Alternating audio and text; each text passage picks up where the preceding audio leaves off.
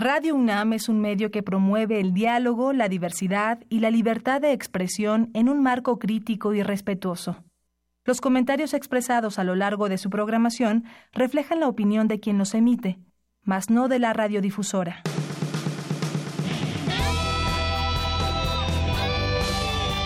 Prisma RU. Relatamos al mundo.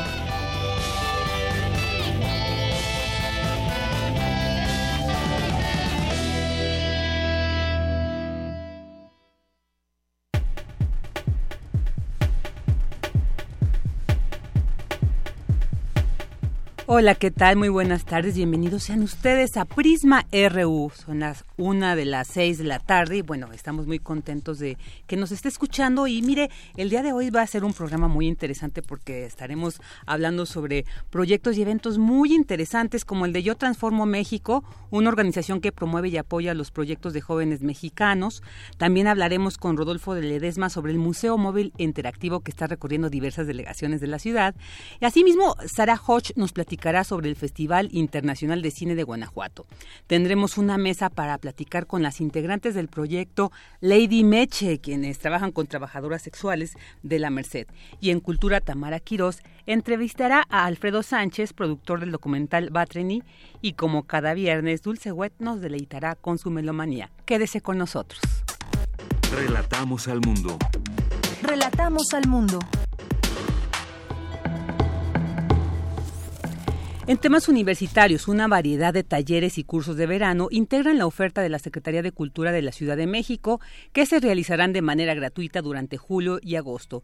La cartelera está disponible en cultura.cdmx.gov.mx.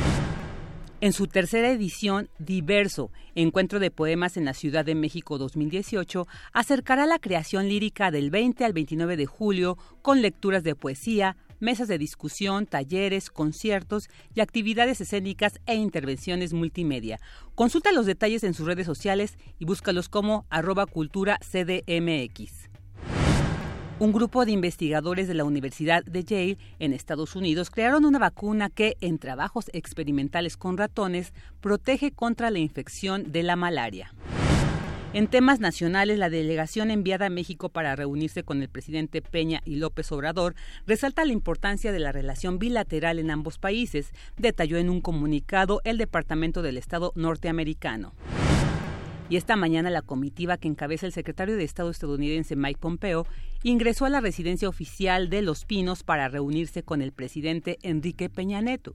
Pompeo llegó a México acompañado por los secretarios del Tesoro Steven Mnuchin, de Seguridad Interna, y Kirsten Nielsen, y del asesor senior del presidente de Estados Unidos, Jared Kushner.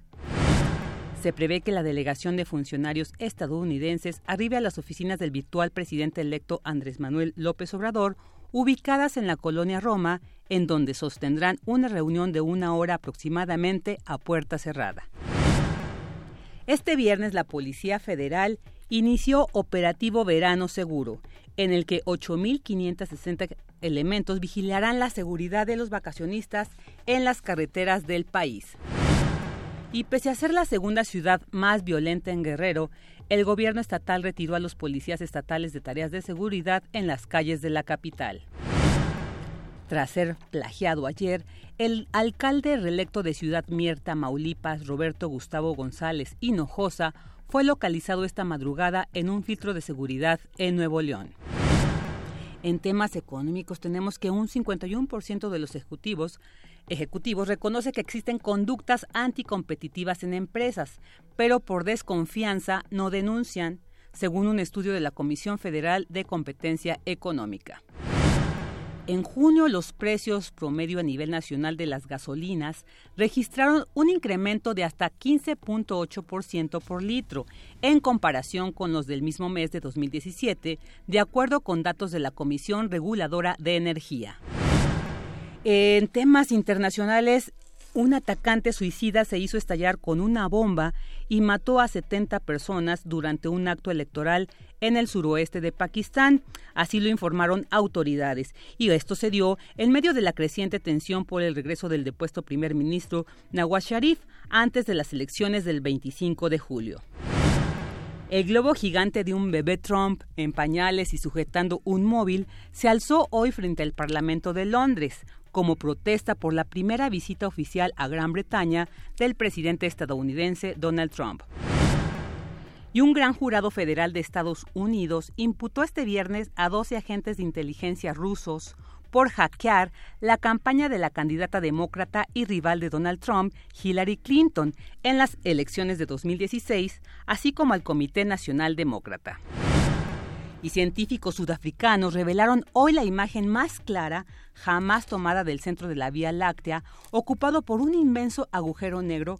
Esto pues fue gracias a un nuevo radiotelescopio denominado MIRCAT.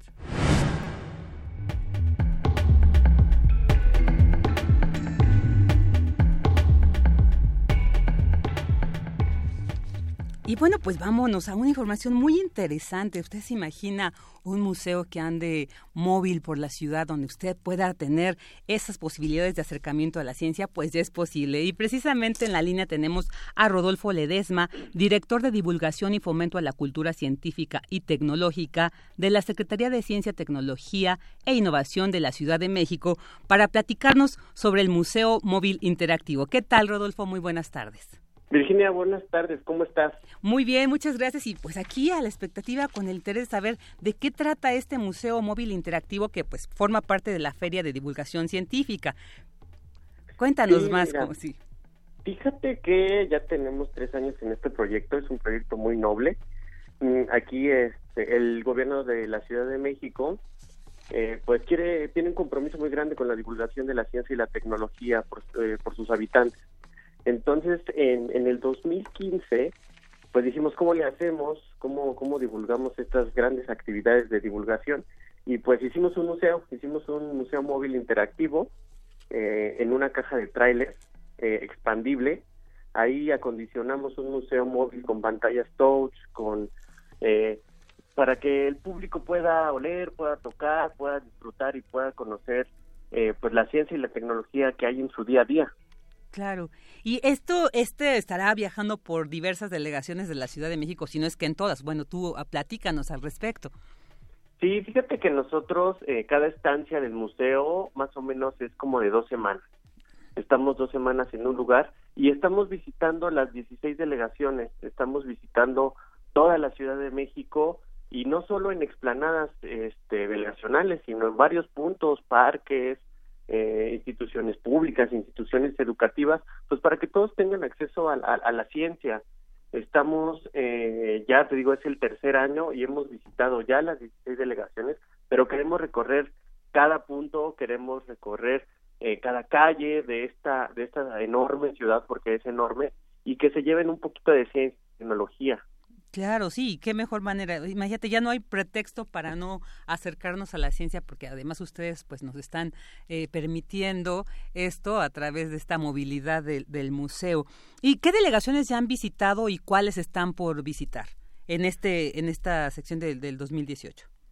Fíjate que eh, empezamos en, en, Tlalpan, ya ya visitamos pueblos de Tlalpan, el pueblo de Parres, visitamos el pueblo de, de Topilejo Ahorita estamos en el estacionamiento de un supermercado en la México Tacuba.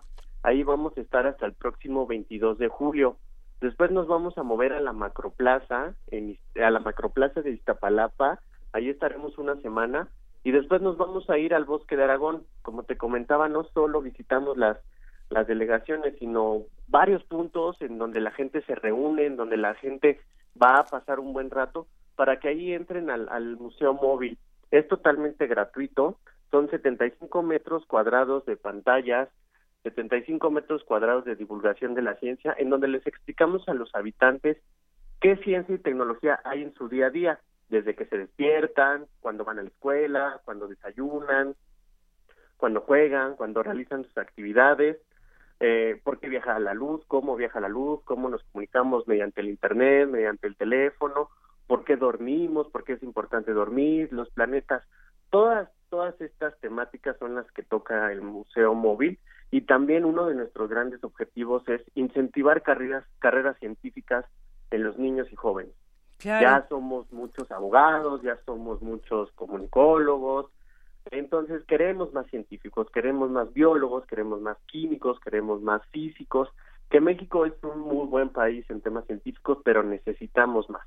Sí, yo creo que además para comprometernos precisamente con nuestro medio ambiente, con la conservación, pues de todos estos bienes que nos permiten la vida, pues yo creo que se requiere de un conocimiento que precisamente la ciencia es la que nos provee. Y estaba viendo que pues esto que tú nos comentabas entonces entra o, es forma parte de estas mesas interactivas no que ustedes desarrollan. Y se me hacía muy interesante pues que eh, además de eh, enfocarse en el cuidado del, del, medio ambiente también es como en la salud física, eh, cómo nos nutrimos, el, el, funcionamiento del cerebro, ¿no? O sea, muchas cosas que de repente creemos que, que entendemos, ¿eh? pero cuando ya vemos exposiciones como estas que nos permite el Museo Interactivo, pues nos damos cuenta que no hay qué mejor manera de, de, de que sea pues de esta manera lúdica, ¿no? Como para para tener este acercamiento. Y también la zona del planetario. Cuéntanos esto, que el trayecto finaliza con esto.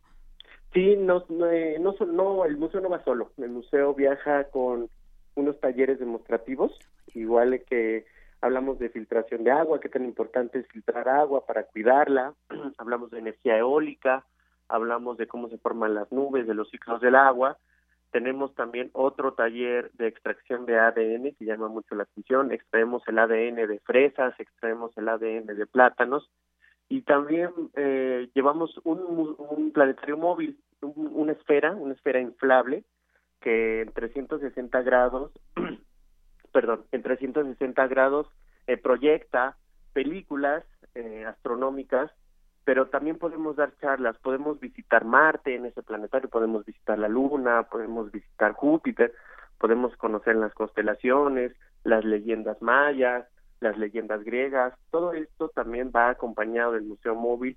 La, la astronomía también es un punto muy importante dentro de la ciencia y la tecnología y la verdad es un proyecto que llama muchísimo la atención. Los niños ven ven esta esfera del, planetario y se quieren meter, este, está oscuro y, ven las estrellas y ven los planetas y llama mucho la atención.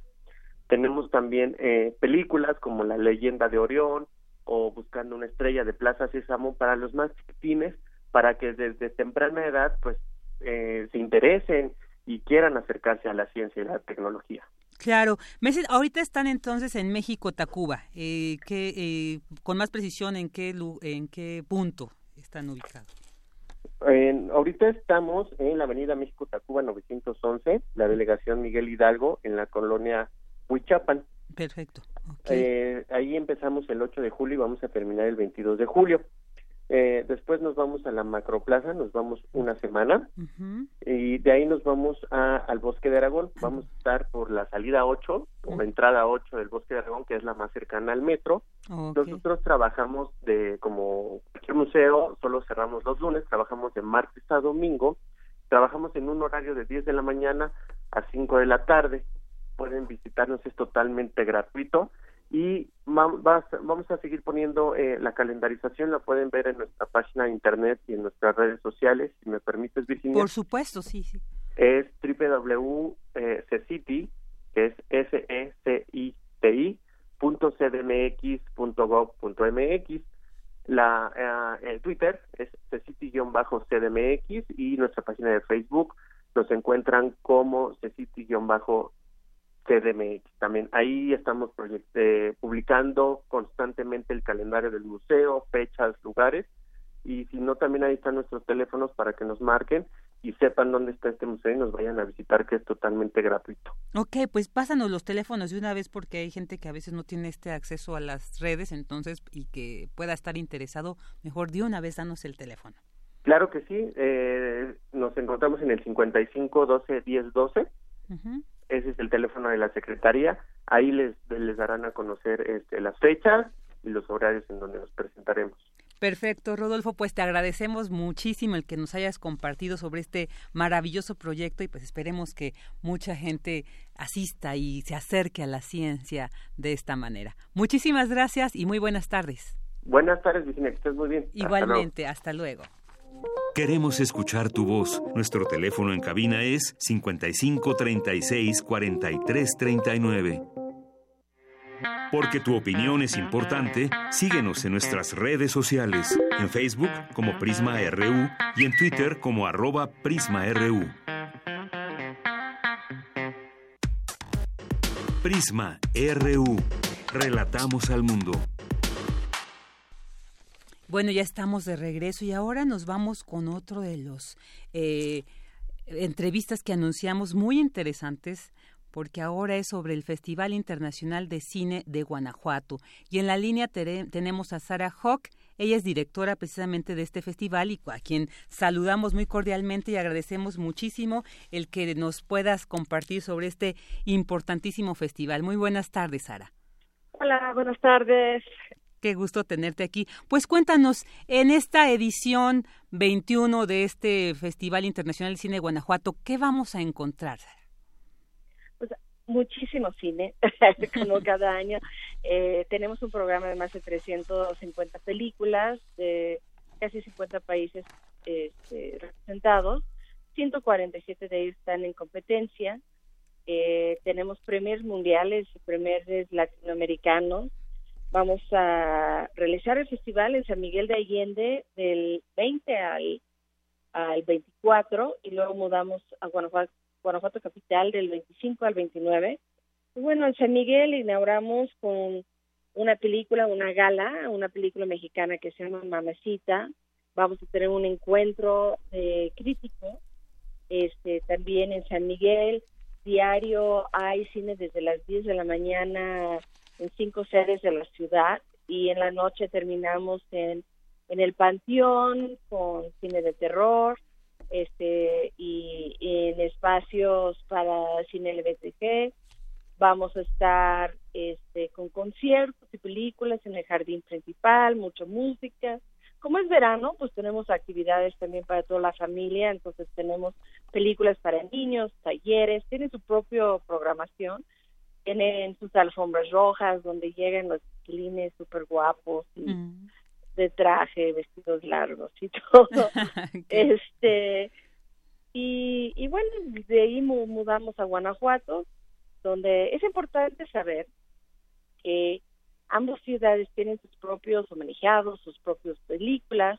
Este, hay que venir a las dos ciudades para ver toda la gama este de películas, actividades, conferencias, talleres, este conciertos, todo en cada, cada día es diferente, no se repite, únicamente si presentamos lo que es competencia en ambas ciudades. Y bueno, vamos a inaugurar en Guanajuato con la película La Cerradera, película uruguaya que ganó Berlín, es premier latinoamericano, una maravillosa película, tenemos el país invitado que es Líbano, eh, en San Miguel como en Guanajuato a tener celebraciones del, del cine libanés, tenemos 61 películas de Líbano y tenemos homenaje también en el marco de esta celebración en San Miguel de Allende de Hassan Salab, director libanés, nace fuera de Líbano, este, familia refugiado, eh, se va a estudiar cine en Francia y regresa a Líbano para contar las historias, ¿no? De, de pues de su país, este, de migración, de refugiados y demás. También a Nadine Lavaki. Nadine este, acaba de ganar premio del jurado en Cannes y esperamos celebrando su carrera en, en un recinto, un espacio que tenemos para la mujer, que es Mujeres en Cine y la Televisión, donde también vamos a rendir homenaje a dos mujeres, Carmen Armendares en la televisión, productora de un sinnúmero de programas de Televisa y ahora trae proyectos en desarrollo de series y demás. Y Pilar Belicer, este, actriz, gran actriz mexicana, que estaremos celebrándole en el marco del cine, pero sin embargo también reconociendo su trabajo como actriz en teatro y en televisión a lo largo de su carrera. Y en Guanajuato vamos a homenajear, nuestro homenaje nacional va al, actor Damián Acasa. Y, y, bueno. Un actor muy querido y muy reconocido. Y este, gran, 30 años, por sus 30 años de trayectoria, qué interesante. impresionante, ¿no? hemos tratado a homenajearlo ya por muchos años. Me decía, es que Sara, soy, muy joven, que sí, eres muy joven, pero, pero eres un gran actor, inspiras a los jóvenes que están acercando el cine, has sido muy generoso también con una nueva generación de cineastas y, y bueno, tu, tu carrera, tu cine ha trascendido y, ya tenemos ganas de hace mucho tiempo hacer este homenaje, entonces pues, estamos emocionados que este año se nos Sí, seguramente muchos nos congratulamos también de que se le reconozca este eh, a este pues grandioso actor y que además también muy congruente y pues muy crítico, ¿no? Se ha mostrado últimamente. Entonces, sí es un es un personaje que definitivamente merece ser reconocido en vida. Eh, eh, y otra vez y otra vez. fíjate, nos, nos preguntaban, ¿cómo es que se decide el, el país invitado? A veces se genera esta duda de yo sabemos que sí, sí, que nos contaras un poquito más es negociaciones de varios años en muchos casos. Estamos este, empezando a hablar con diferentes países. En el caso del Líbano, Líbano ahorita actualmente, la verdad, se encuentra en su época de cine de oro. Está presente en todos los festivales del mundo, como es el caso de la película de Nadine Lavaque este año en Cannes. Eh, The Insult fue nominado al Oscar este año. También tienen ya una infraestructura de productores este con un presupuesto importante para la producción de cine libanés interesados en, en crear eh, por ejemplo en el foro bilateral estamos buscando crear los movimientos y las oportunidades para firmar un convenio bilateral de, de coproducción con Líbano. Este año cuando convocamos eh, proyectos bilaterales recibimos un récord número de, de proyectos ¿eh? de, de, la comunidad libanesa mexicana, esta tercera generación interesado en contar las historias de sus familias, de sus abuelos.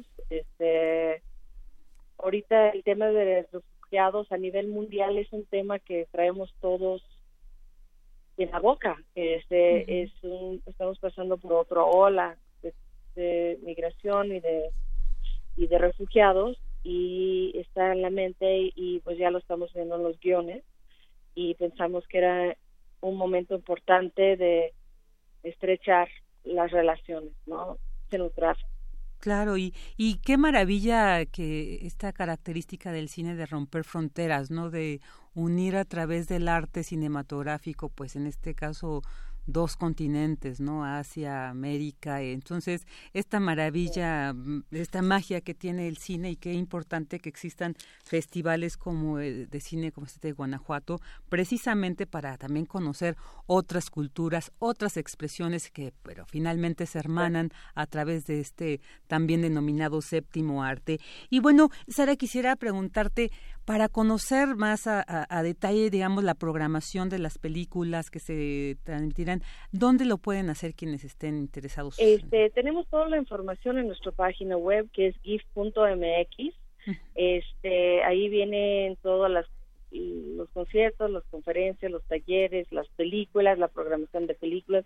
Hay un app que puedes bajar también. Este app te ayuda a navegar el festival y y verá, bueno, pues ese teatro está a una cuadra del otro, entonces me puedo meter a esa hora y me voy corriendo al siguiente y te ayuda, te avisa cuando bloqueas bloques que estás perdiendo para que decidas, ah, espérame, déjame por acá.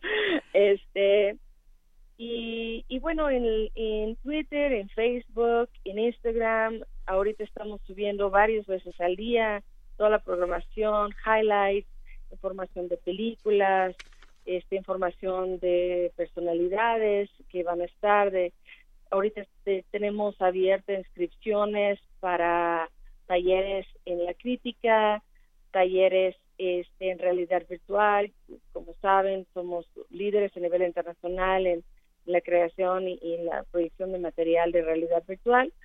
Este, entonces checan la página porque sí hay todavía espacios para poder, apenas la abrimos anteayer, si no me equivoco, estos espacios para que se puedan escribir y participar también diversas actividades del festival.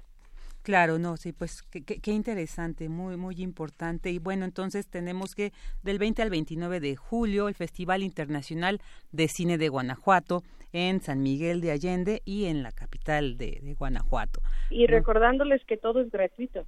Todo es gratuito. no hay pretexto para no ir. Exacto. Y, es verano, es vacaciones, dos ciudades patrimonio de la humanidad. Y además hermosísimas. Exacto. Estas, son esas ciudades que, siempre queremos regresar y pues qué mejor motivo que también regresar a estas bellas ciudades y además disfrutar de un muy buen cine que afortunadamente pues eh, contamos con gente como tú, Sara que interesada y pues comprometida con esta difusión del cine. Pues muchísimas gracias por esta gran entrevista y esta fabulosa invitación. Ahí ya nos diste los datos cómo acceder para todo este el contenido del festival y bueno, pues te agradecemos mucho.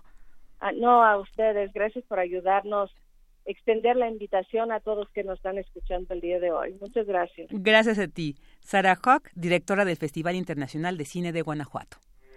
Porque tu opinión es importante, síguenos en nuestras redes sociales, en Facebook como Prisma RU y en Twitter como arroba PrismaRU. Queremos escuchar tu voz. Nuestro teléfono en cabina es 55 36 43 39. Prisma RU. Relatamos al mundo.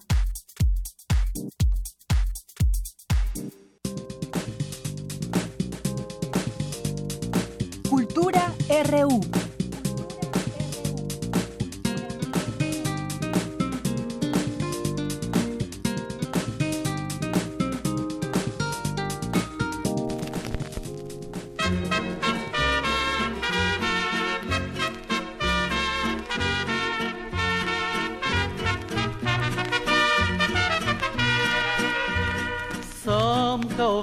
Ευχαριστώ, Λέττη.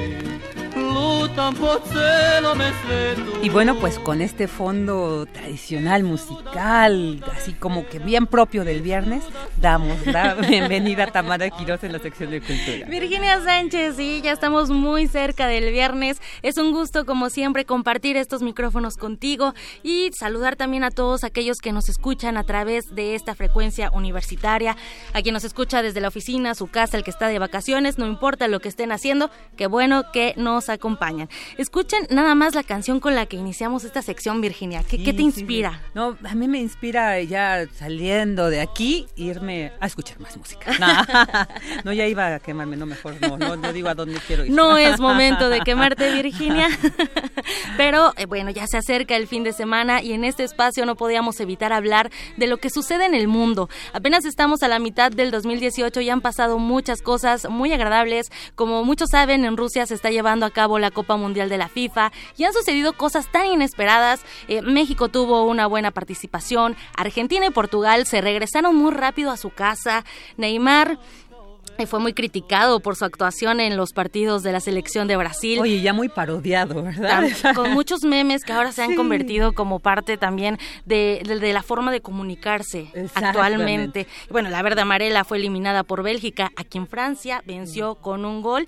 Y ya estamos en la recta final, Virginia, de la justa deportiva. Mañana se enfrentan Bélgica contra Inglaterra por el tercer lugar y la final de la Copa del Mundo se disputará entre Croacia y Francia. Justo por eso, querida Vicky, querido auditorio, quisimos iniciar con esta canción mexicana cantada en serbio. Les cuento que al término de la Segunda Guerra Mundial se produjo la llamada Guerra Fría. Mm. Esta guerra liderada por Estados Unidos del bloque capitalista y por la Unión Soviética del lado socialista. En ese momento histórico, Yugoslavia estaba en este último bloque, en el bloque socialista, y esas fricciones entre su líder militar, Josip Broz Tito, y Stalin dejaron, digamos, un poco a la deriva al país en diversos ámbitos, mm. tanto el ámbito político como también el ámbito del entretenimiento. Obviamente con esa ruptura era imposible abrir la puerta a espectáculos provenientes de Estados Unidos, y entonces los yugoslavios abrieron su horizonte hacia otras latitudes, entre ellas México. Artistas mexicanos grabaron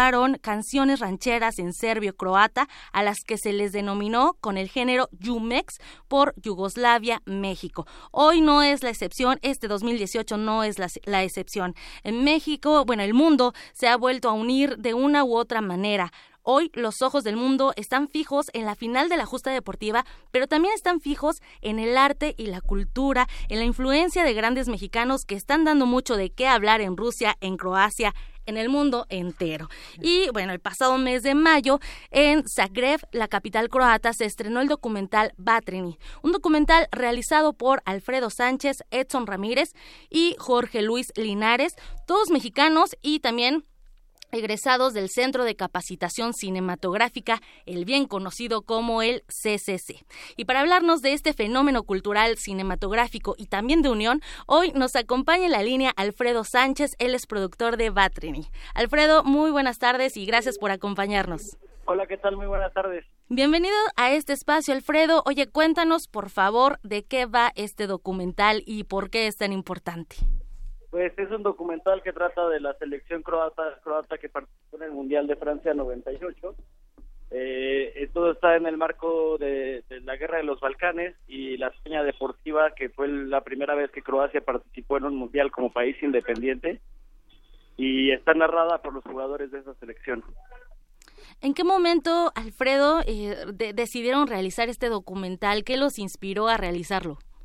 Pues yo con mis compañeros del CCC, ellos estaban terminando el curso de documental, entonces tenían la idea de, realizar un documental acerca de fútbol y, algún suceso histórico, fue por eso que, que llegamos a la historia de lo que había sucedido en Croacia. Y pues pareció una historia bastante lejana, pero el fotógrafo estando en el Zagreb Film Festival presentando un cortometraje que había realizado, conoció a Miroslav Lasevic, que es el hijo del director técnico de la selección de Francia en 98. Ok. Y pues él se prendió bastante con la idea de esta película y logramos de esta manera contar con su apoyo para acercarnos a los jugadores y poder llevar a cabo el rodaje de las entrevistas y estar ahí en Zagreb filmando parte del documental. Oye, de repente los caminos se unen de una u otra forma inesperadamente. Qué bueno que, llegaron a este resultado. ¿Y, cómo fue ese proceso de filmación? ¿Cuánto, cuánto tardaron en realizar el, el documental? El documental se empezó a filmar desde el 2015 y ahí se fue una semana de rodaje, en la cual se filmó para hacer un teaser. En el 2016 y 2017 hubo un par de viajes más en el cual íbamos cerca de un mes y íbamos avanzando con las con las entrevistas y con el levantamiento de imágenes, distintos aspectos y ya en el 2018 nos, nos encaminamos hacia el cierre del corte de la película y a iniciar la postproducción. Ok, oye Alfredo, y bueno, ¿cómo te sientes? ¿Cómo se siente tu equipo también con la respuesta del público? Digo, es inevitable que, que el fútbol no levante altas y bajas pasiones y ustedes lo proyectan también, eh, bueno, lo documentan muy bien en este trabajo. ¿Cómo se sienten con la respuesta del público?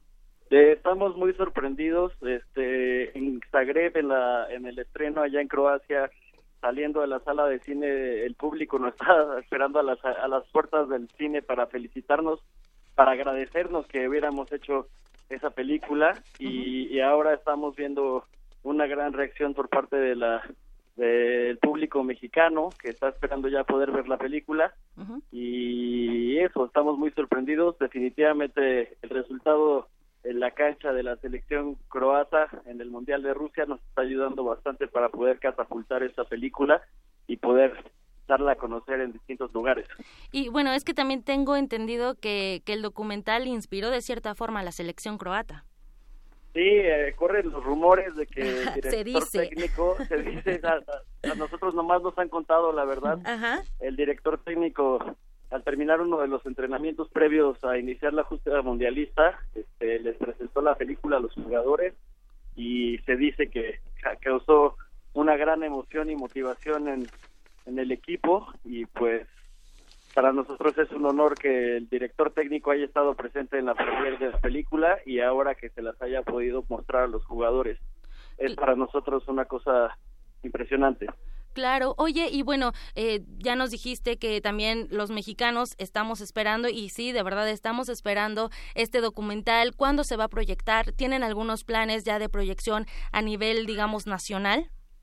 Este, pues ah, tiene poquito que estrenamos la película, un mes y medio, entonces está, estábamos con la idea de, empezar una ruta de festivales como se hace convencionalmente en los caminos de las películas, pero pues este es un caso distinto y el boom mundialista y, el avance de Croacia hasta la final pues está nos está poniendo en un plano este más pronto a proyectarla entonces, a nosotros nos encantaría poder estrenar en el Festival de Cine de Morelia.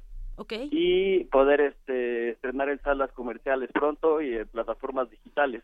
Oye, también, o en el Festival de, Cine de Guanajuato, que apenas acabamos de hablar con Sara Hodge, ¿por qué no? también sería una pues, excelente opción. Llegamos tarde a Guanajuato, pero sí. a, ver que, a ver si nos invitan, aunque sea hacer un screening o algo. Pero todavía les queda el de Guadalajara también. Guadalajara y Morelia. Así es. Oye, Alfredo, y bueno, ¿qué significa el nombre, el título de este documental? Tatrini quiere decir fuego en croata y habla de un fuego interior, una energía pasional que, que viene desde las entrañas y te impulsa a tener mucha fuerza personal y motivación propia. Es como una especie de metáfora como con la garra interior y el fuego. Wow, me quedo con esa con esa declaración que inspira. Y sí es inspirador, Alfredo, y escucharte hablar de tu trabajo también es inspirador y yo creo que muchos deberíamos de acercarnos más al cine documental, que también es muy importante acercarse a, a este género. Sí, definitivamente el cine documental en nuestro país está teniendo una fuerza. Realizadores como Tatiana Hueso, este, Luciana Kaplan, Lucía Gaja, Everardo González, han hecho que nuestro cine documental este, esté agarrando mucha fuerza y retratando historias muy muy importantes y pues qué mejor que nuestros propios maestros que, que nos llegaron a dar clases y asesorarnos en otros proyectos estén llevando el cine documental de esta manera y nosotros con nuestra ópera prima empezar a hacer camino en, el género documental también. Y además su ópera prima llega en un momento muy adecuado. Estamos a pocos días de vivir un momento histórico en el ámbito futbolístico y ustedes a través del séptimo arte forman parte de este fenómeno también. Sí, o sea, para nosotros que la película se pueda ver ya es un un logro muy grande y que esté generando tanta expectativa y que esté teniendo tan buenos comentarios, pues es una cosa que, que nos ayuda bastante para poder darle difusión a la película y, y pues eso, nosotros estamos ansiosos de que más público la vea y que nos puedan decir qué, qué les provoca y qué, qué, qué aprendieron al verla, porque sí es como un cachito de historia, no solo de fútbol, sino, sino también la historia de Croacia, de la guerra de los Balcanes. Claro y, pues eso, ¿no? El, a final de cuentas hacemos películas con el objetivo de que una mayor cantidad de público se interese en ellas y con el objetivo de querer hacer más cine.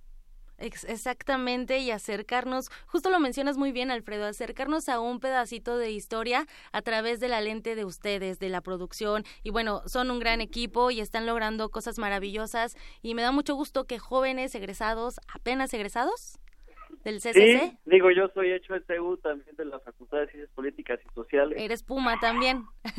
Puma desde la cuna, jugué Pumita, este, después la Prepa 6 y estudié en la Facultad de Ciencias Políticas. Crecí en CU literalmente. Y ya después yo hice el curso de producción en el CCC y mis compañeros se especializaron en dirección y en fotografía respectivamente. Edson y Jorge. Excelente, bueno, pues eh, fotógrafo, director y productor y digamos, pues ya cuando cuando esté cerca la, la proyección aquí en nuestro país, aquí en México, estaremos muy pendientes también, Alfredo. Claro que sí, a ver si la, si la nueva dirección del SICUNAM nos invita también por ahí. Estaría muy bien, hacemos un llamado desde estos micrófonos para que se proyecten este tipo de documentales hechos por mexicanos, hechos por estudiantes. Se hace buen cine en nuestro país y bueno, ahí está un, un para muestra un botón, dicen. Sí, Alfredo Sánchez, productor del documental Batreni, gracias por acompañarnos en este espacio universitario y que sigan los éxitos. Muchísimas gracias. Para mí es un honor estar en la radio universitaria. Gracias, Alfredo Sánchez. Bonito día. Igualmente. Vicky, bueno, ahí está la opción. Ahí está la opción, muy interesante. Para que se acerquen al, cine documental que justo platicábamos, Vicky, que es muy importante acercarnos a, estas realidades a través del séptimo arte. Y Vicky, ya para finalizar, queremos saludar a los que participan con nosotros en redes sociales y para este fin de semana les tenemos una excelente opción para adquirir y aprovechar ofertas literarias en el Bazar Cultural Donceles, ubicado en el Centro Histórico de la Ciudad de México, justo en el número 66 de esta calle. Nos enviaron la invitación a nuestro Twitter y nosotros también los invitamos a ustedes que nos están escuchando a que se den una vuelta a este Bazar Cultural Donceles número 66 para que, bueno, si no tienen opciones que leer para este fin de semana, bueno, pues vayan y busquen, es una buena opción. Exactamente, ahí siempre hay mucha variedad y seguramente hasta para el estado de ánimo que uno encontrará algo para leer. Te puede ayudar o te puede destruir, todo depende de ti. del encuentro, de la Qué intensidad en este viernes. Virginia Sánchez, fue un placer compartir estos micrófonos contigo esta semana. Yo los escucho hasta de este lunes al otro pero les deseo que tengan unas excelentes vacaciones los que las tengan y los que no, bueno, disfruten lo que hacen. Muchas gracias, Tabar. Igualmente un placer compartir contigo estos momentos. Zbog tebe tužan ću biti. Lutaću usamljen večno. Tražim te, tražim te svuda Tražim te, tražim te svuda. Bez tebe sve je tako tužno. Al kada jednoga dana Osjetiš bol srca moga Seti se ljubavi moje, jer tvoj sam znaj samo bio I nikad, nikada nisam ljubav od tebe krio Relatamos al mundo. Relatamos al mundo. Tu opinión es muy importante. Escríbenos al correo electrónico prisma.radiounam@gmail.com. Ya estamos de regreso, la 1.47 de la tarde. Y bueno, como habíamos anunciado al inicio del programa, hoy platicaremos sobre un proyecto muy interesante denominado Yo Transformo México. Quiero comentarles previamente que, bueno, yo hace unos meses tuve en la sección que presento los viernes en este programa Prisma RU que realizo con mi compañero Rodrigo Aguilar y Antonio Quijano, sobre, a Giovanni Alfredo García Huerta. En ese entonces, eh, pues él había eh, sido elegido para participar en el 19 Festival Mundial de la Juventud y los estudiantes en Rusia. En ese entonces era uno de los últimos, este, candidatos a ganar el Premio Nacional de la Juventud 2017 categoría Distinción de Derechos Humanos. Y bueno, pues a través de las redes eh, que a veces compartimos, le fui siguiendo los pasos y bueno, este joven ha llegado más allá y no solamente él, sino que eh, de la mano y del lado con otros jóvenes también muy talentosos y que precisamente también tengo aquí a Kevin Martín, Alonso, Martínez. Y ellos dos pues forman parte de este proyecto Yo Transformo México, los invitamos pues aquí están con nosotros, bienvenidos, muchas gracias. Muchas gracias Virginia, muchas gracias Virginia. Y pues cuéntenos, ¿de qué se trata este proyecto? Muy bien, bueno, es un proyecto que se encarga justamente de trabajar este tipo de agendas en materia de derechos humanos. Eh, es un proyecto disciplinario, multidisciplinario, porque en este proyecto concurrimos no únicamente jóvenes pertenecientes a una cierta rama del conocimiento. Hay jóvenes científicos, hay jóvenes que conocen mucho el campo de la tecnología. Entonces estamos abordando distintos ejes rectores que es derechos humanos, ciencia y tecnología, cultura, emprendimiento para los jóvenes y es un proyecto de inclusión social, ¿no? Hay personas que ya son embajadores de nuestra plataforma, se conforma así por un presidente, un vicepresidente eh, secretarios ejecutivos, los embajadores, que los embajadores son por estados. Hay estados en los que por la zona poblacional y por el, el, tamaño del territorio se tienen que nombrar a dos embajadores para que puedan trabajar las diferentes zonas de la región. Y los consejeros regionales son muy importantes porque se dividen en las, zonas eh, norte, centro y sur. Es decir, es un proyecto que busca justamente llegar a los lugares más lejanos y visibilizar aquello que no ha sido visto incluso por los gobiernos, ¿no? Y justamente nosotros insistir, incidir en las políticas públicas para que eh, juntos construyamos ciudadanía y así incidir en la gobernanza para que las autoridades puedan eh, cambiar el proyecto que tienen o la visibilidad que tienen sobre las políticas públicas en nuestro país. Todo este proyecto pues eh, lleva meses ya de trabajo, hemos estado trabajando en, eh, desde noviembre más o menos, porque nos juntamos varios que fuimos finalistas del Premio Nacional La Juventud y teníamos el interés de saber que los jóvenes también tenían que emprender sus propios proyectos y que no nada más nosotros fuéramos los que fuéramos a representar al país al extranjero, sino que más jóvenes con sus proyectos e ideas también se pudieran sumar. Luego nos llegan preguntas ahí en redes sociales y necesito tener un necesito tener un currículum para para participar y nosotros le decimos no, lo que necesitamos es compromiso y trabajo, que tú tengas compromiso y trabajo, porque hay veces plataformas, organizaciones que piden que necesariamente tienes que tener un currículum y no le estamos dando la oportunidad de que más jóvenes eh, crezcan y crezcan sus proyectos. Eh, nosotros les queremos extender la ayuda que a veces a nosotros nos costó, a nosotros nos costó tocar puestas, entonces nosotros les queremos eh, facilitar un poco más el camino y que juntos compartamos proyectos, proyectos sociales, culturales, políticos, de emprendimiento, ambientales, científicos, para que juntos podamos transformar, transformar a México. Cabe destacar que esta junta directiva es muy variada. Tenemos a chicos que ya han ido también, al igual que yo, han ido a representar eh, al país. Ahorita nuestro compañero Oscar Guardado de Nuevo León se va a ir a representar a México en la Olimpiada Mundial de de física. De física. De física. Eh, entonces se va la próxima semana y, y, igual seguimos con viajes. Yo me voy a Perú en, en, tres días a una conferencia del CEPAL y pues seguimos creciendo y queremos que crezcan también los proyectos de los, de los otros jóvenes y que al igual eh, nosotros vemos todo este ámbito que somos una organización que no busca la competencia sino que busca la cooperación de los jóvenes. La integración, ¿no? Muy y la integración de esta parte de la inclusión social, claro. de lo que hablábamos, que son ejes rectores, ¿no?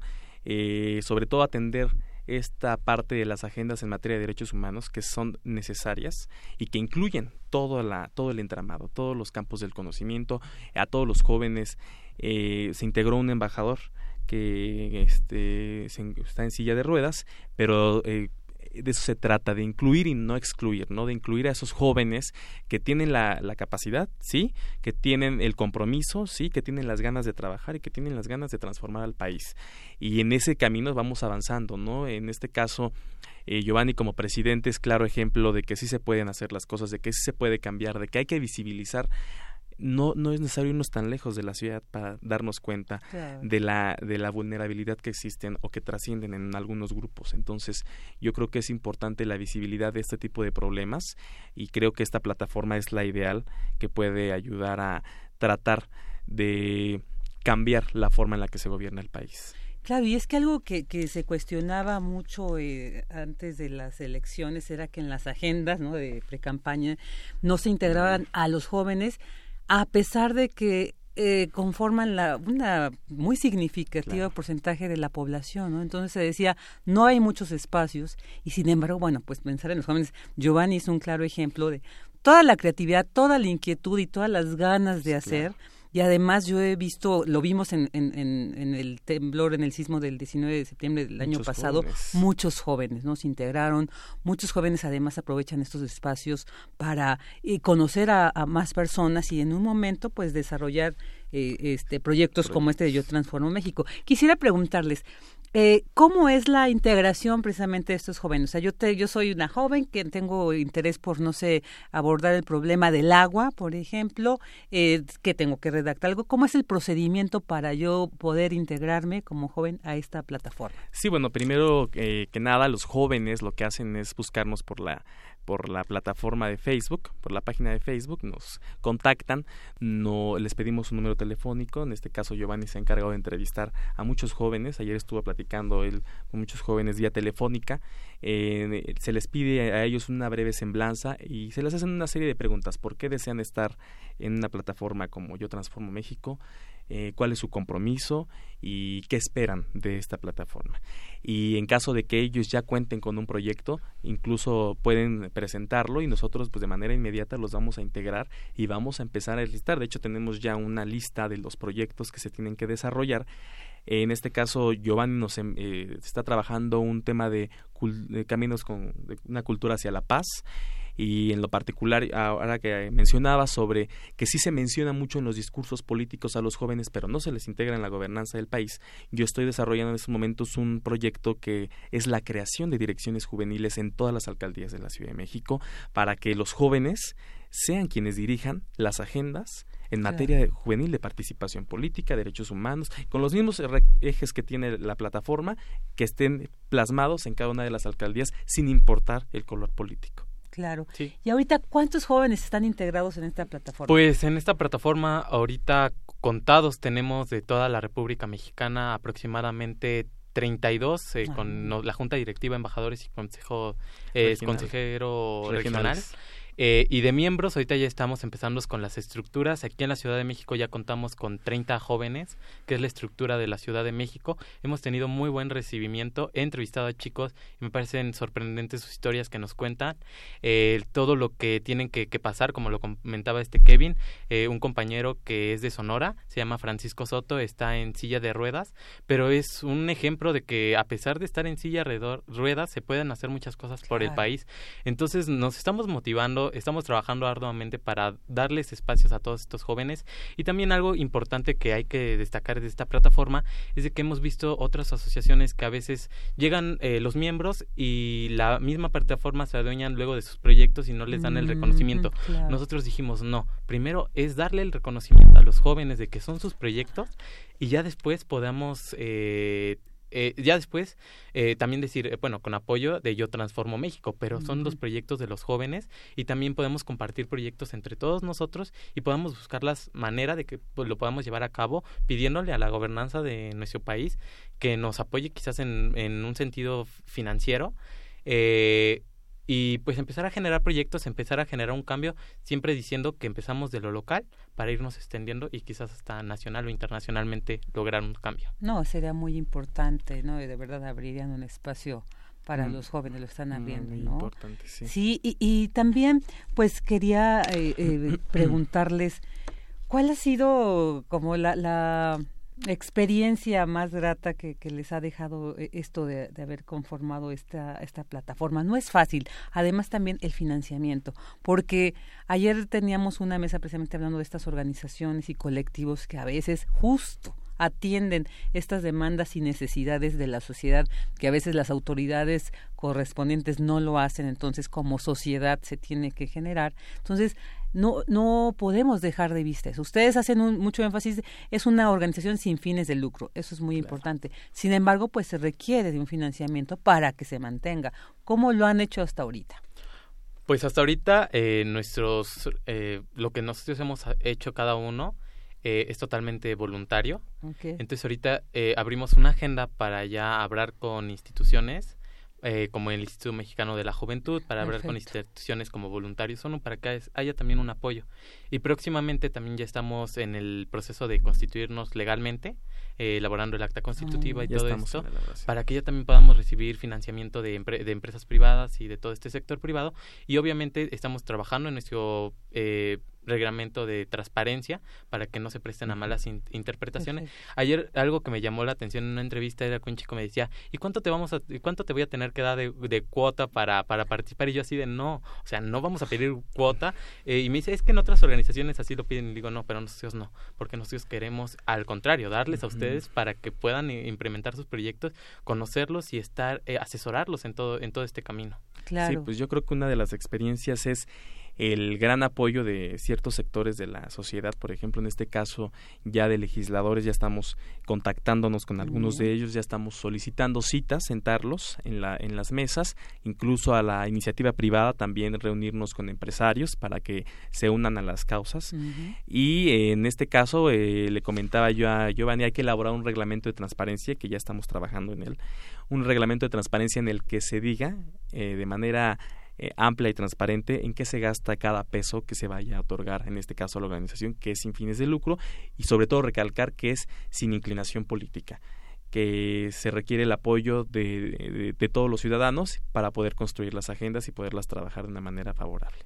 Claro, perfecto. Se ve que también los jóvenes aprenden de la experiencia, ¿no? De generaciones pasadas y yo creo que estos estas eh, características de la organización de la plataforma que nos indicas, pues creo que también reflejan justo esta experiencia donde eh, estas cuestiones son las que a veces generan el conflicto, ¿no? Que desaparezcan o que, bueno, se vayan, se desvíen, ¿no? Del objetivo inicial. Entonces, qué, qué, qué importante.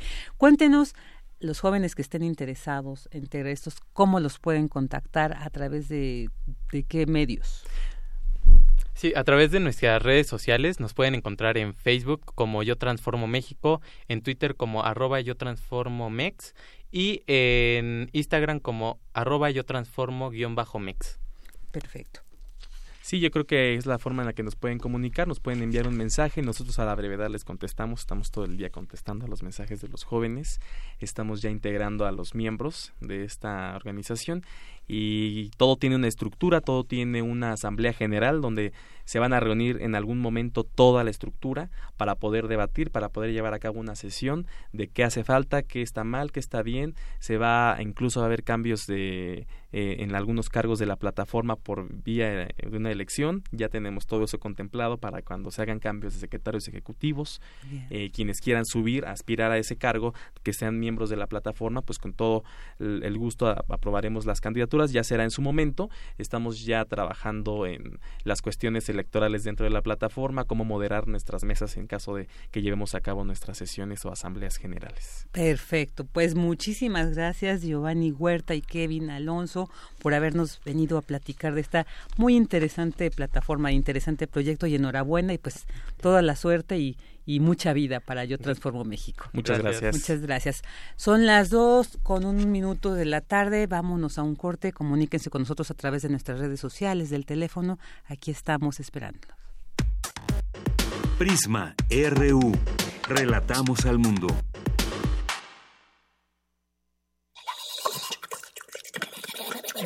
Por el tono de voz, por la velocidad, por el volumen y el contexto, con una sola palabra podemos transmitir muchas ideas. Voz. Radio UNAM te invita a inscribirte en el taller Voz, tu voz. Taller práctico para la lectura e interpretación de textos. donde trabajarás la conciencia corporal y la voz para poder interpretar textos con distintos matices, volúmenes, dicción e intención. Imparte Elena de Aro. Todos los martes y jueves del 7 al 30 de agosto en las instalaciones de Radio UNAM. Informes e inscripciones al 5623-3272. La palabra a la acción y la acción de la palabra. Radio UNAM, experiencia sonora.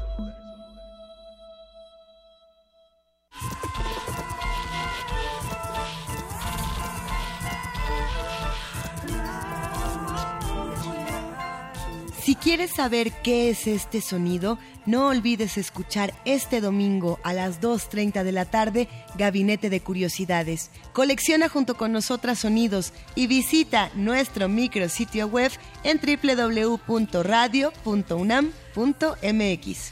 Quédate en el 96.1 de FM, Radio UNAM. Experiencia sonora.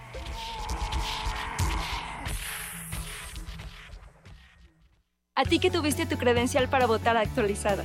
A todos los supervisores y capacitadores electorales. A ti que te informaste y a los más de un millón de funcionarios de casilla. A ti que supiste dialogar y libremente saliste a votar. Gracias a quienes contaron los millones de votos. A todos y a todas, muchas gracias. Estas elecciones no habrían sido posibles sin el esfuerzo, el trabajo y el compromiso de todos nosotros. Y vamos por más.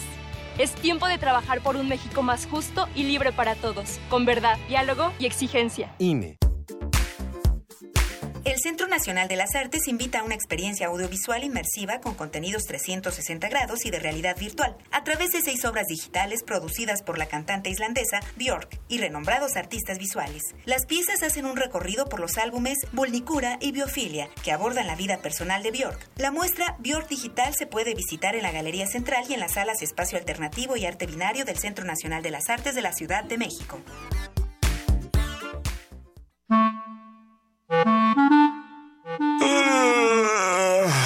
Sábado en la mañana. Traes la pijama puesta, nada que hacer. ¿Sabes qué hora es? Sí. Es hora de Hocus Pocus, un mundo lleno de magia, curiosidades y mucha diversión. Acompáñanos todos los sábados de 10 a 11 de la mañana por el 96.1 de tu FM. Hocus Pocus, la revista de los peques y no tan peques, y en la que la voz principal es la tuya. Forma parte de este espacio de imaginación. Radio UNAM, experiencia sonora.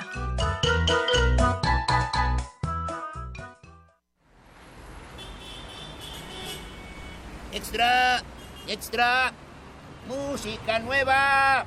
En voz de sus creadores y sus intérpretes. Extra, extra.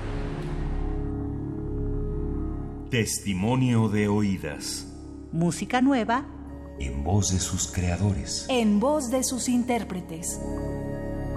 Martes y jueves a la 1 a.m.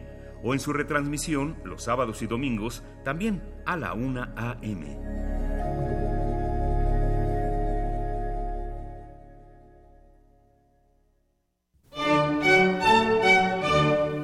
Tenemos la fusión exquisita para ti. Dos esencias finamente mezcladas que al entrar en contacto con tu ser te harán bailar.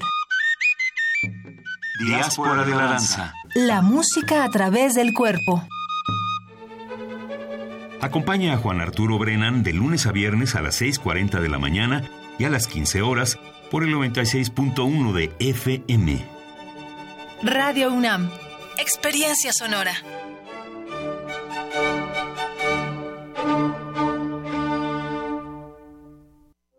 Queremos escuchar tu voz. Nuestro teléfono en cabina es 55 36 43 39.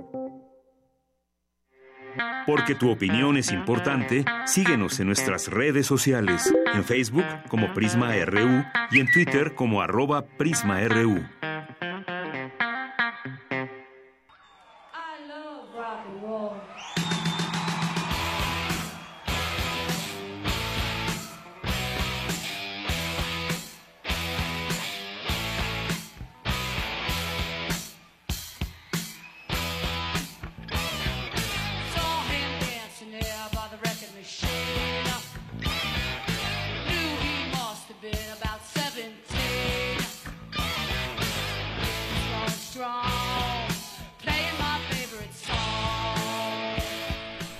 Y bueno, pues estamos escuchando algo muy rico. Todos amamos, por supuesto, el rock and roll. Y es que hoy, 13 de julio, se celebra el Día Mundial del Rock. Esta fecha conmemorativa a nivel mundial se celebra todos los 13 de julio de cada año. Y el motivo principal de la elección de esta fecha fue para conmemorar la realización del megaconcierto de Rock Live Aid celebrado un 13 de julio de 1985, el cual contó con la presencia de importantes bandas e intérpretes del género procedentes de Europa y los Estados Unidos, con el fin de recaudar fondos a beneficio de Somalia y Etiopía, países del continente africano que atravesaban por una severa crisis de hambruna. Estamos escuchando I Love Rock and Roll de John Jett.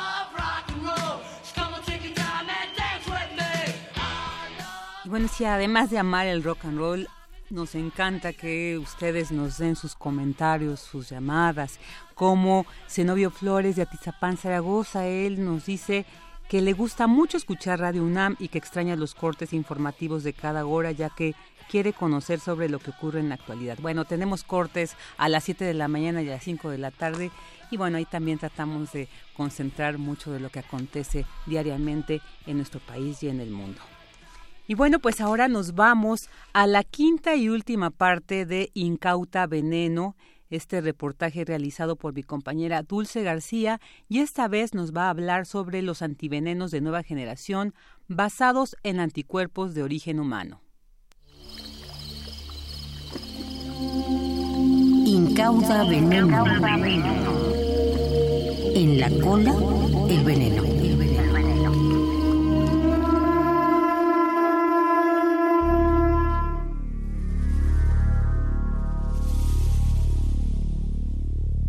No soy un espíritu de los elementos, ni tampoco un demonio. Soy un animal fatal para quien me roza. Tengo dos cuernos, una cola que tuerzo en el aire. Mis cuernos se llaman uno la violencia y el otro el odio. No doy a luz más que una vez. La concepción que es para los demás signo de aumento es en mí la señal de la muerte inminente.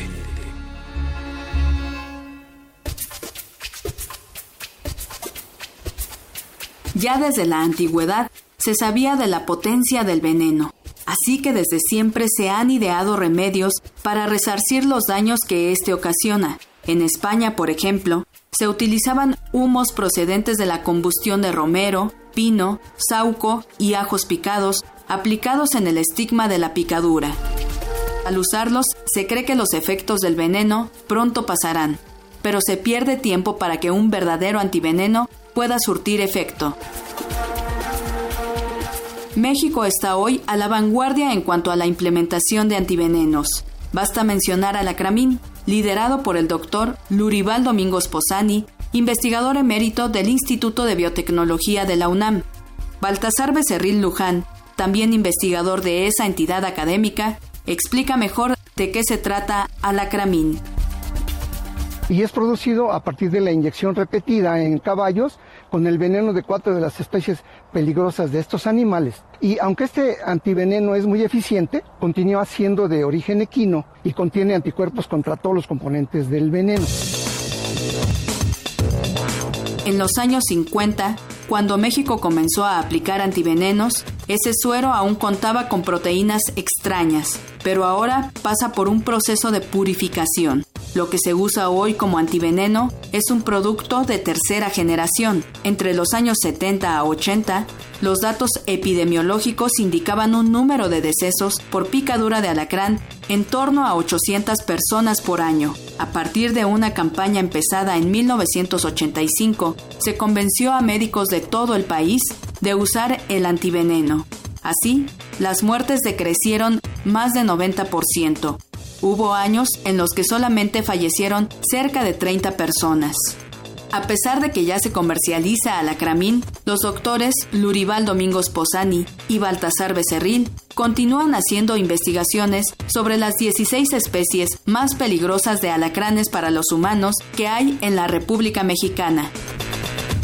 Finalmente será un antiveneno innovador, en este caso con anticuerpos de origen humano. Actualmente contamos con dos de estos anticuerpos que son capaces de neutralizar a 10 toxinas de 8 especies diferentes. Y al haber un gran parecido entre las toxinas de los venenos, estos anticuerpos pueden estar interaccionando con más de una y es explicar por qué con pocos anticuerpos podemos neutralizar tantos venenos aunque también es analizada al menos una decena de especies no peligrosas con el objetivo de hacer estudios comparativos, como lo explica el doctor Posani. A medida que fuimos desarrollando ese trabajo, nos percatamos que en el veneno había muchas sustancias que no causaban daño para el humano. Es una mezcla muy compleja que tiene muchas actividades biológicas. Hay algunas pueden inclusive ser benéficas para el humano. Por ejemplo, encontramos bioinsecticidas, ¿sí? que no hacen nada al humano, pero que matan a, otros insectos y artrópodos. Este, descubrimos que hay algunos componentes del veneno que inclusive son excelentes para eliminar protozoarios que pueden causar inclusive enfermedades como la malaria. Los alacranes han sido vistos hasta en las salas de cine.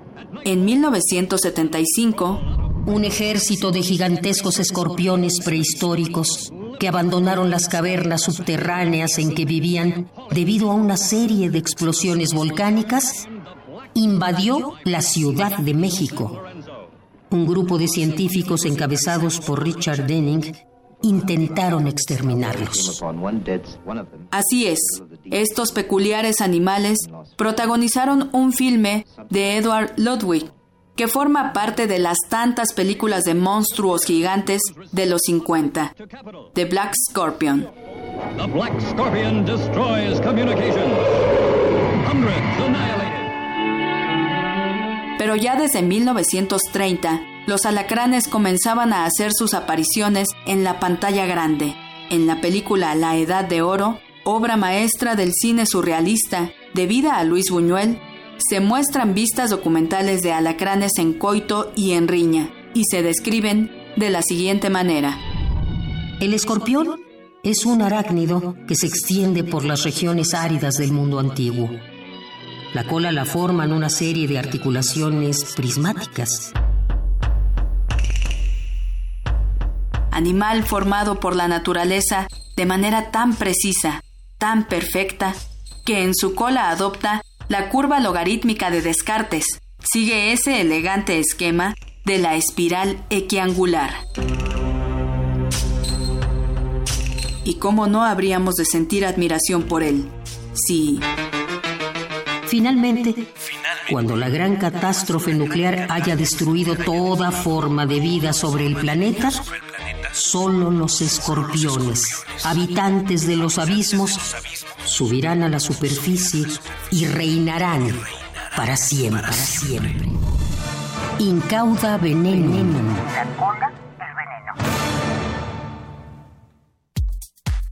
Prisma RU.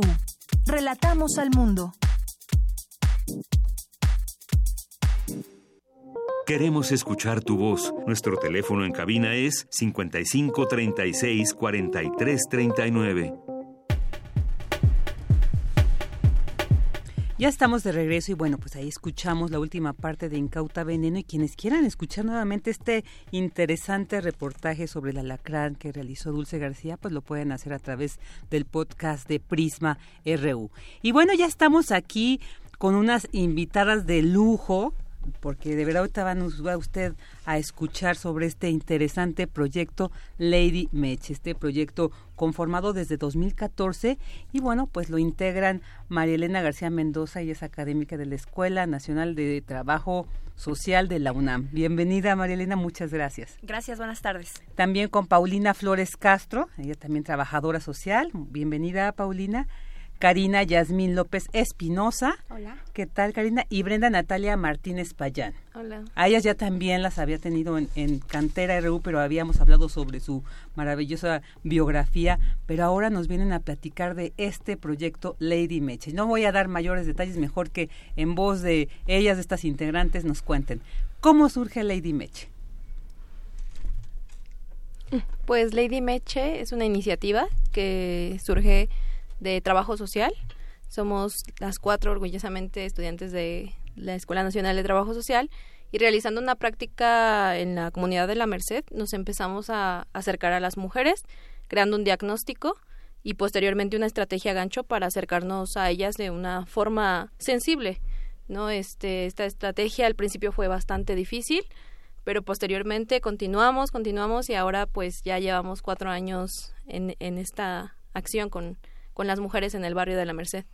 ¿Y por qué? A ver, bueno, antes de, decirles esta pregunta, porque había una como confusión o una duda de cómo les gusta a ellas que se les conozca. Antes eran las prostitutas de la mecha, después decían, no, es un término muy peyorativo, después trabajadoras sexuales, sexoservidoras. ¿Cuál es la manera más correcta de, pues, referirnos a estas mujeres eh, que trabajan en, pues para hablar solamente en términos descriptivos, nosotros solamente les decimos mujeres inmersas en el comercio sexual.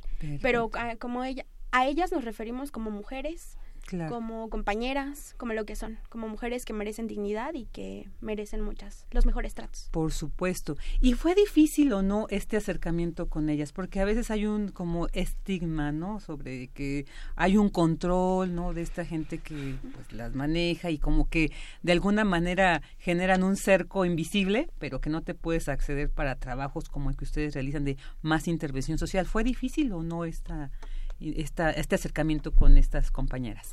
Fue difícil en el sentido en que eh, en un principio decíamos cómo acercarnos sin, como decíamos, no vernos de formas invasivas para con ellas y con los cuidadores, digamos. Pero y creemos que la estrategia que utilizamos, que fue a partir de como de índole cosmética, fue una forma muy sutil de entrar, porque finalmente no, no estamos amenazando la actividad que se realiza en, para ellos ni para ellas. Nosotros solamente les ofrecemos, les ofrecíamos la posibilidad de arreglarse y de sentarse, de relajarse un ratito y pues no consideramos que eso fue lo, lo bueno. Eh, no se vio agresivo de ninguna forma y no obligamos a nadie a estar. Ellas llegan cuando quieren y se van cuando quieren. Entonces fue difícil también, eh, por un lado también que, que tomaran confianza en nosotras, que de verdad quisieran irse a sentar, ¿no? Pero una vez que eso pasó, poco a poco pues la hemos llevado muy bien. ¿Cuánto tiempo les llevó todo este proceso de acercamiento y de aceptación por parte de ellas para que ustedes trabajaran? Pues ya como formar el vínculo más de un año, o sea, bien, porque sí al principio iban, ¿no? Pero es que es justo lo interesante del proyecto y de la propuesta desde trabajo social, es que todo sea con base en la confianza que ellas van creando con nosotras. Entonces fue muy lento y fue también un tema de constancia de estar ahí tres veces a la semana, eh, no les preguntábamos nada, ellas poco a poco nos fueron contando pues de su vida y a partir de eso pues hacer el diagnóstico. ¿Se acercaban directamente a ellas o había como un filtro para tener este, este acercamiento? Bueno, también la verdad es que eh, se acercaban solas, pero también cabe destacar que respecto a la pregunta de cómo fue que eh, logramos el vínculo, pues también cabe destacar que este trabajo no ha sido solo de nosotras, de, de, de este equipo que estamos aquí sino que también fue, pues hay que reconocer que nosotras hemos logrado entrar a la merced con la seguridad con la que estamos ahora, gracias al trabajo que una organización de la sociedad civil llamada Hogar Integral de Juventud IAP, que, que en aquella época tenía un proyecto llamado La Carpa, que iba dirigido a poblaciones callejeras. Eh, eh, gracias a este trabajo ellos ya llevaban casi 15 años trabajando en esa zona y pues yo trabajaba con ellos y es por eso que logramos eh, entrar con seguridad a la merced. No, no llegamos por primera vez a querernos presentar, ni mucho menos, sino también fue mucho de esta organización aliada que nos brindó su apoyo pues eh, teórico, eh, de instalaciones, de vinculación comunitaria, incluso el prediagnóstico para poder diseñar el dispositivo, para poder insertarnos a las mujeres, fue gracias a, los, a todos los compañeros que trabajaron en Hogar Integral de Juventud y en su momento al licenciado Fernando Montoya, que era quien estaba en ese momento y recibió a Lady Meche. Claro, así es como se van concatenando estos proyectos y van se va eh, fortaleciendo y enriqueciendo esta situación. ¿Cuántas compañeras de, de, la Meche ahorita están, bueno, de la Merced, pero vamos a hacer la Meche sí, como para hacer también referencia al proyecto, están participando ahorita actualmente? Actualmente tenemos un grupo base de aproximadamente 30 mujeres. Eh, son más también, pero no son constantes como estas 30 mujeres de las que te comentamos. Ok, y también decían ustedes, el, una estrategia de acercamiento fue a través de la de productos cosméticos, pero creo que además ya se está materializando como un proyecto con ellas, ¿no? Cuéntenos también de esto y que además ya está próximamente a ser reconocido cómo está este procedimiento, pero ya van a tener como un apoyo institucional, ¿no? Cuéntenos. Pues cuando comenzamos, eh, sí fue a través de cosas de índole cosmético. Eh, pero ya actualmente después de obviamente trabajar de manera colaborativa con ellas, de el apoyo de Innova UNAM, del apoyo de nuestra escuela y de demás organizaciones aliadas que nos han impulsado, eh, actualmente estamos en el proceso de convertirnos en una empresa social, en una empresa social que busca que las mujeres creen una línea de cosméticos, varias líneas de cosméticos, que en donde las mujeres se integren a una plataforma de índole laboral en donde puedan recuperar las habilidades sociales que esta actividad ha causado en sus vidas. que esta actividad, que por esta actividad han perdido.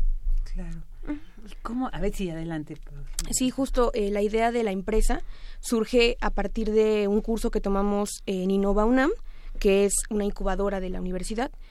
Eh, y aquí nos plantean la posibilidad de crear pues una empresa, ¿no?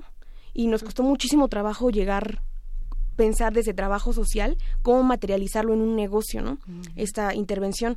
Y fue precisamente por esta estrategia de acercamiento que, platicando con ellas de esta idea y demás, fue que surge como, bueno, por ahora, por ejemplo, un bálsamo labial, ¿no?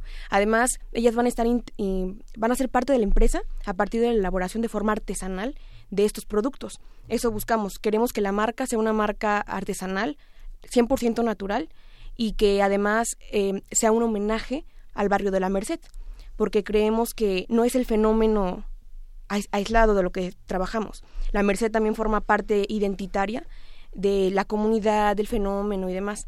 Entonces, eso queremos hacer, queremos que la empresa no solo sea una plataforma, claro, es la base laboral para las mujeres, una oportunidad de tener opciones de vida, sino que además, eh, pues, homenajee el barrio y a su población tan trabajadora. Queremos darle esa eh, visión al, al, barrio, ¿no? Se conoce como por muchas situaciones eh, no tan gratas y demás, y también existe, pero queremos que también vean lo hermoso del barrio.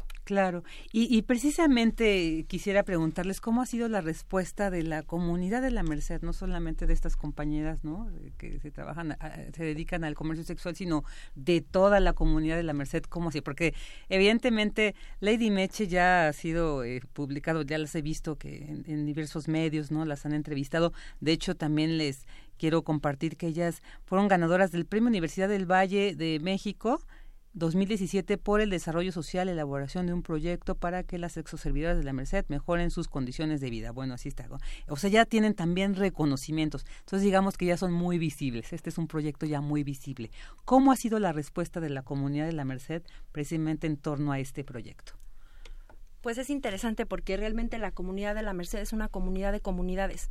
En ese sentido, la verdad es que hay un sector importante de la comunidad de la Merced que no tiene idea todavía de quién es Lady Meche porque transitan, trabajan y habitan miles de personas en el barrio y entonces es muy complicado tener contacto y reconocimiento con todas las personas, ¿no? Está un amplio mercado eh, ambulante, ¿no? O sea, toda la zona que llega desde Miscalco hasta Fray Servando, pues está llena de comercio, son 14 mercados, muchas unidades habitacionales, es, es un pequeño polígono muy habitado y muy transitado. Entonces, eh, nosotras hemos generado alianzas estratégicas con actores clave, por ejemplo, con parroquias, con otras organizaciones de la sociedad civil que sí están trabajando ahí, con algunos líderes del comercio ambulante, con gente de los mercados y pues es con ellos con quienes hemos establecido una alianza que ha sido bien recibida. Eh, creo que creemos que la parte más importante por la que nos han recibido con los brazos abiertos es porque nos acercamos a nombre de la universidad. De hecho, cuando vamos eh, a trabajar, a hacer trabajo comunitario, llevamos nuestras playas de Lady Meche, pues finalmente con, con, el escudo de la universidad. Y la universidad es una institución muy querida y muy apreciada en el barrio de la Merced. Incluso hemos recibido comentarios como de gratitud. Qué bueno que la UNAM se acerca a la Merced. Eh, o a mí me habría encantado estudiar en la Merced. Nuestra universidad es una institución con mucho reconocimiento y mucho cariño por parte de las comunidades y eso es lo que nos ha permitido a nosotras trabajar de la mejor manera con la comunidad. Y también, pues, estar constantemente, no solo trabajando con las mujeres, sino continuando con nuestro trabajo con poblaciones callejeras, extendiendo la mano a otras organizaciones amigas que trabajan con niños, como lo es Queremta Merced, muchas Pozo de Vida, organizaciones con quienes estamos trabajando, eh, aliados que trabajan para otras poblaciones que también están en la Merced. Eso es lo que nos ha permitido estar eh, haciendo un compromiso serio y constante para todos los que están ahí en la Merced.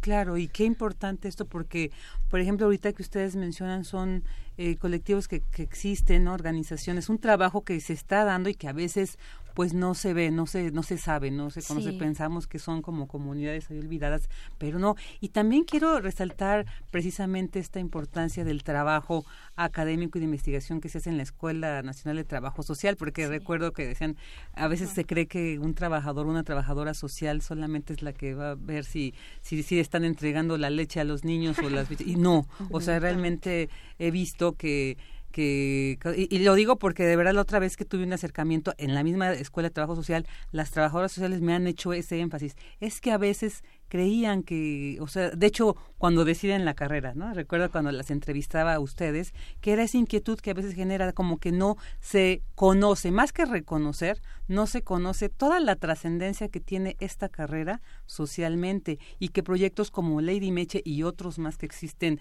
emanados, ¿no? De la, de la Escuela Nacional del Trabajo Social, pues también como que eh, eh, le brindan y nos permiten ver la importancia de esta disciplina y que, bueno, pues tienen esa precisamente esa intervención social y pues como Lady Meche lo, lo ha reflejado.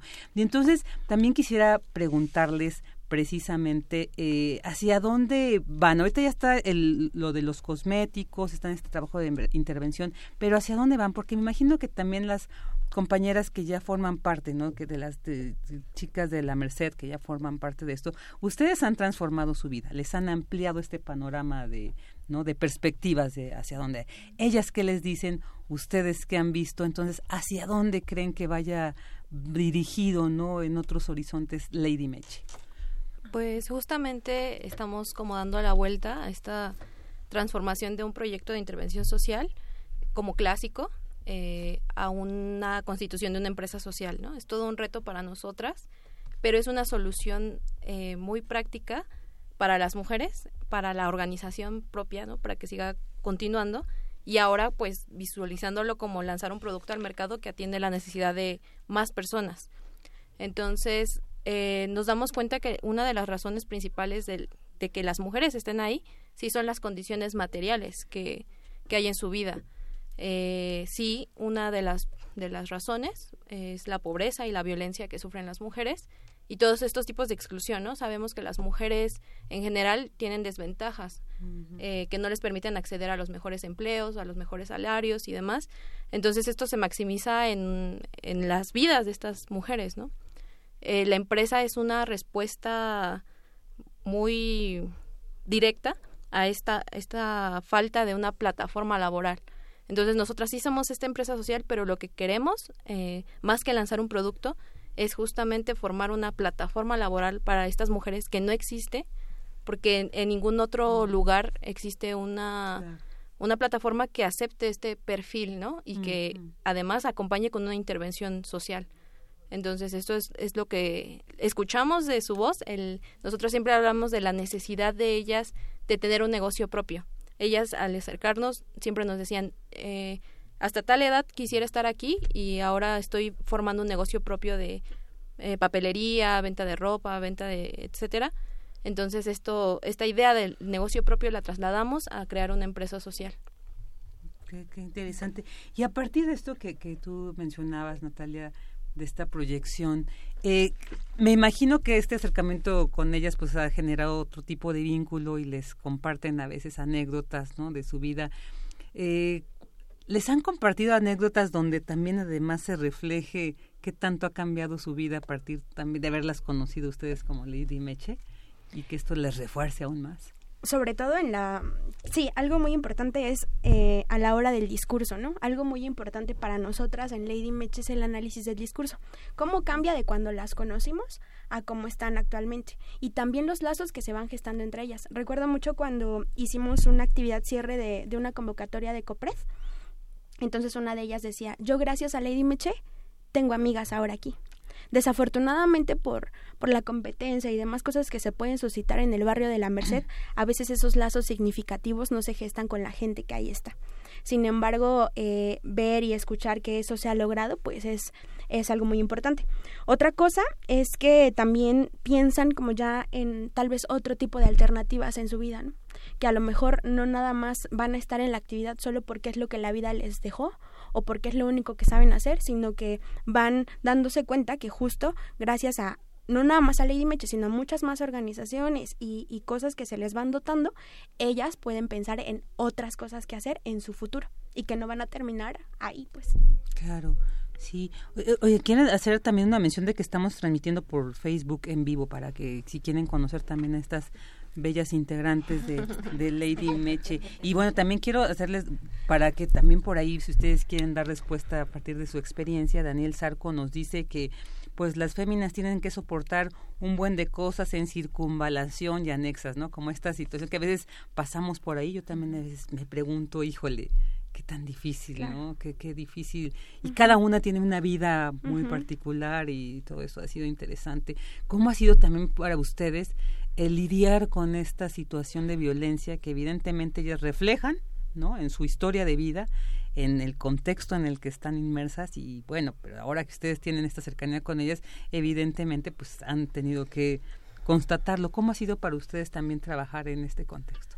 Pues para nosotras ha sido un proceso de mucha dedicación, de revisión teórica y de puesta en práctica metodológica, porque afortunadamente nosotras no hemos sido víctimas de ningún tipo de agresión en la Merced, de, eh, a pesar de que sí hemos conocido casos en donde incluso compañeros de organizaciones de la sociedad civil o incluso periodistas han sido agredidos, hombres y mujeres, en la zona, porque sí efectivamente es un lugar considerado pues con altos índices de violencia y bueno, es una realidad. Mm. Nosotras no hemos sufrido afortunadamente ningún tipo de agresión y tiene que ver con la única cosa de que somos cuidadosas a la hora de intervenir siempre tenemos muy cuidada la intervención en el sentido de que siempre sabemos cuántas vamos, a qué vamos, muy claro el objetivo, eh, las relaciones que establecemos ¿no? con los demás son muy cuidadas. Eh, yo tenía antes un jefe y después les compartí a mis compañeras que decía, mira Elena, en el trabajo comunitario ni siquiera existen los buenos modales. ¿A qué se refería? A que todo lo que hacemos cuando estamos en comunidad tiene que ser cuidado, incluso cuando yo le digo a alguien buenos días, tiene un objetivo, más allá de ser cordial, allá de ser amable o educado, si yo le digo a ella buenos días y ella está ahí en la comunidad es porque yo ya voy con el objetivo de vincularme, de conocerla, pero yo llevo el objetivo metodológico en la mente, no voy así saludando socializando. Y esa es la esa es la, la garantía digamos que nos lo que nos ha permitido la seguridad en el barrio por un lado. Y por otro pues definitivamente es imposible cindir eh, de la mente los procesos eh, de transferencia que se viven con las personas, con las usuarias en este caso. Sus historias de vida, pues sí, tanto de ellas como de las poblaciones callejeras y de cualquier eh, población vulnerable, son historias que se reflejan también en nuestras propias historias. ¿no? También hay razones muy personales e íntimas de cada una de nosotras que nos hacen entregarnos con tanta pasión y tanto gusto a este trabajo. Y eso sin duda hace bisagra con la historia de los otros. Entonces, nosotras pues hemos, es una tarea constante en este equipo, tratar de, de, tener un autocuidado emocional también. Eh, son tareas que luego nos obligamos porque tampoco es grato estarse confrontando con sus propios miedos, deseos, aspiraciones, frustraciones. Eso es lo que significa también trabajo social. Entender que se arroja uno al otro así desnudo, ¿no? Solo con solo con la protección de la metodología y no es posible cindirse y entonces es muy delicado, son, son procesos delicados de salud mental que también los trabajadores sociales debemos cuidar para poder estar lo más sanos y óptimos posibles en campo. Sí, no son trabajos muy fuertes que claro se requieren de una integridad y una sí, sí. Y, bueno y, ustedes eh, quería preguntarles por ejemplo las edades no de las mujeres también me imagino que pues quienes son de más jóvenes, pues todavía tienen como toda una proyección y una esperanza de vida más allá, pero también sabemos que hay mujeres que se dedican a comercio sexual que ya son de edad avanzada, ¿no? Entonces también para ellas me imagino que este proyecto ha sido una luz ahora sí. cuéntenos tantito un poquito de esta experiencia con estas mujeres de este sector de edad ya más avanzada. Pues sí, eh, de hecho fue uno de los de los elementos que nos hizo pensar en que más allá del diagnóstico hubiese una intervención. Fue a partir de los testimonios de estas mujeres un poco más adultas eh, que surge la preocupación, ¿no? El que nos dijeran es que pues ya no ganó como al principio, ¿no? O sea, la, la, de verdad la ganancia es abismalmente diferente. Entonces, pienso qué voy a hacer después, ¿no? ¿Qué va a pasar con mi vida? Porque ellas no tienen seguridad social de ningún lado, de ninguna forma. Entonces, saben que a los 40 años, que son es como la media de las mujeres adultas con las que trabajamos, ya se están preocupando eh, por por esto, piensan en unos 10 años cuánto voy a ganar, ¿no? Si ahorita estoy ganando esto. Y luego qué voy a hacer y las enfermedades y eh, no algunas de ellas no cuentan con una red eh, de apoyo importante. Eh, quien las vaya a cuidar, los hijos, si las si los tienen, pues puede ser un elemento de apoyo, pero si no, están solas. Entonces, escuchar este tipo de testimonios nos, nos, hacía preguntarnos a nosotras qué va a pasar con ellas, ¿no?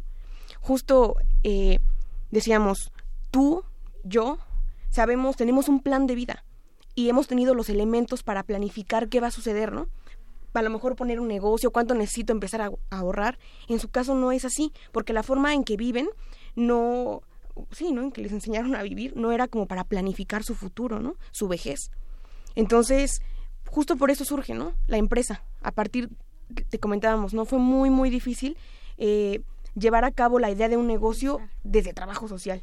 Pero fue mucho más sencillo con el apoyo de ellas, con escuchar esas demandas, ¿no? El que dijeran, eh, pues un negocio, tiene un negocio, ¿y cómo hacemos el negocio, no?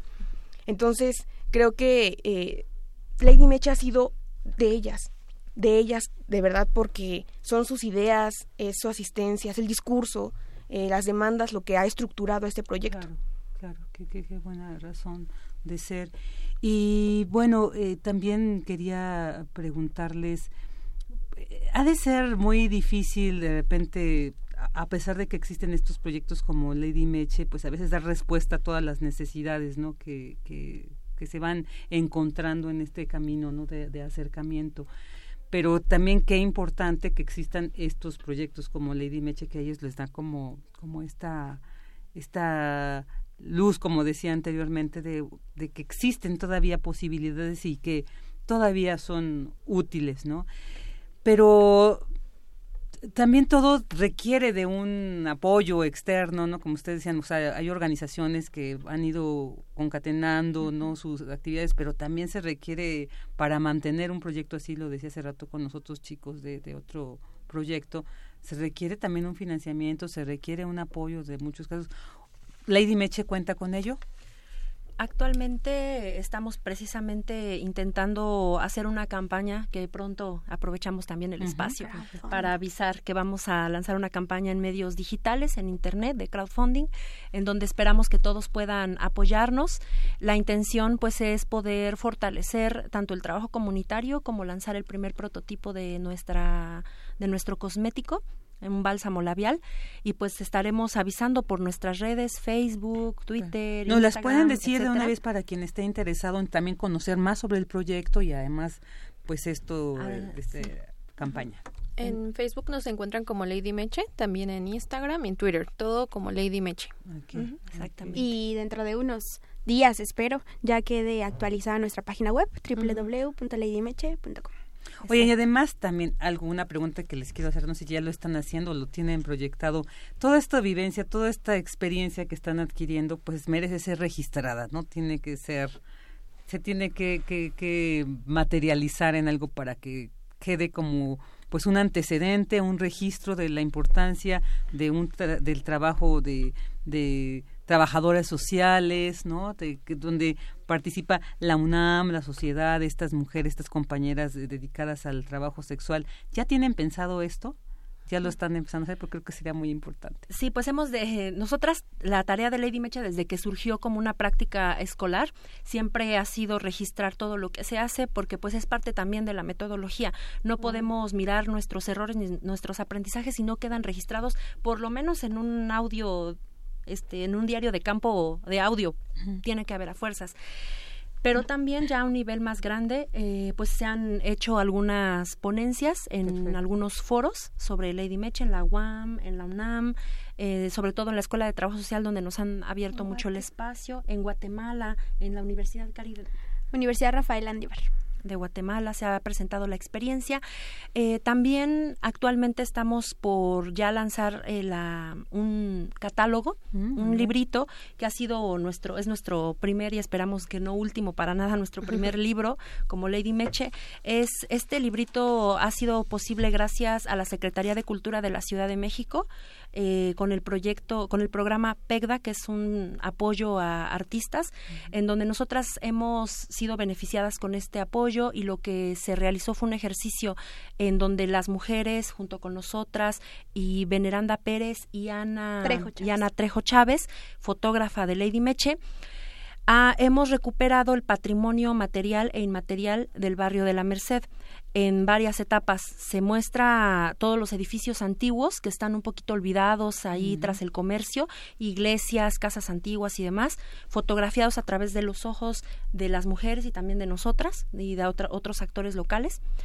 Eh, también el patrimonio inmaterial, como es el comercio, eh, la vida cotidiana del barrio y el proceso creativo que implicó. Va a ser un catálogo fotográfico con un poco de texto, eh, elaborado la impresión muy bonita hecha por la Biznaga Cartonera, que también es una empresa social amiga, aliada, y va a quedar muy bonita la edición porque es hecha a mano, completamente artesanal, y pues muy pronto esperemos que a finales de agosto ya traigamos el primer ejemplar para que lo puedan Perfecto, ver. aquí, no, aquí serán bienvenidas y nos dará mucho gusto saber y conocer que ya existe ese ejemplar. Pues ahí está, ya nos dieron eh, sus redes para que podamos contactarlas. Imagino que ahí también eh, anunciarán cuando ya este catálogo esté eh, realizado, entonces estaremos muy al pendiente. Pues queremos Sí. agradecerles muchísimo su presencia, Gracias. esperemos que no sea la última vez, que nos vengan a visitar más seguido y nos cuenten sobre cómo va este proyecto de Lady Meche. Entonces Muchas agradezco gracias. mucho a María Elena, a Karina, a Paulina y a Natalia,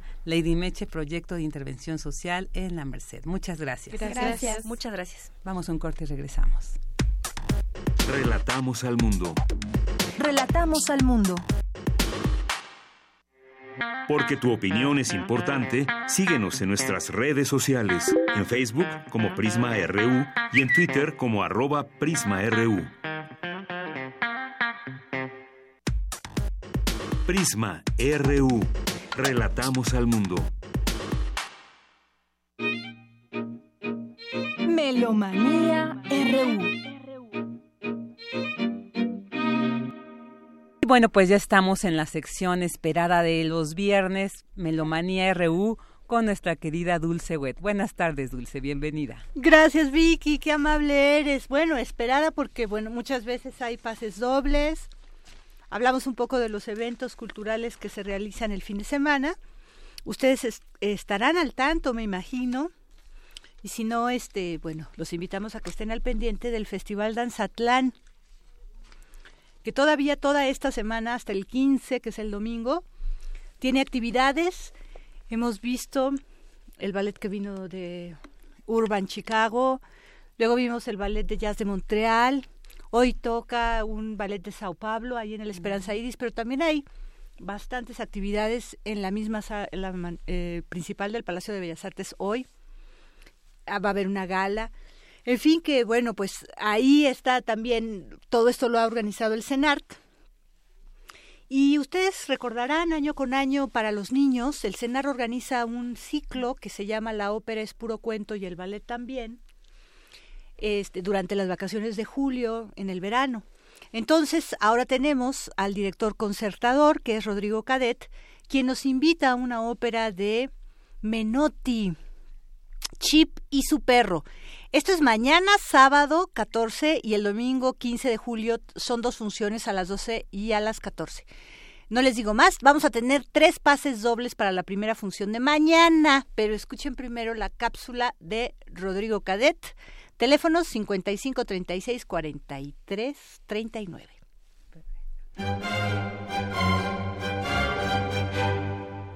Hola, muy buenas tardes a nuestros amigos de Melomanía y Prisma RU.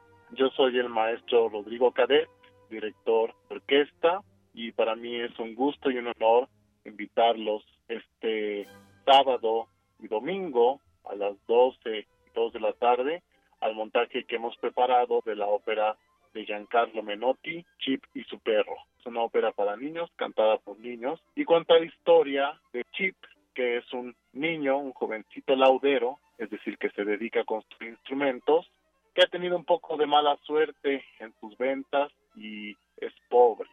La historia habla de la relación que él tiene con su perro, se llama Rómulo Alejandro Lafayette, y es un perro muy particular porque tiene muchos talentos, es un perro muy inteligente, puede bailar, puede tocar el tambor, puede tocar la trompeta.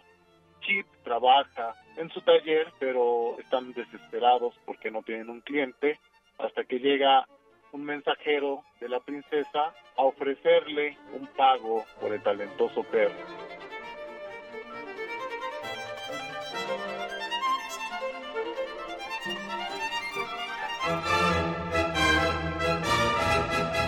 Ellos van a buscar al perro porque la princesa es una princesa muy amargada, tiene mucho tiempo sin reír, están desesperados por encontrar una solución.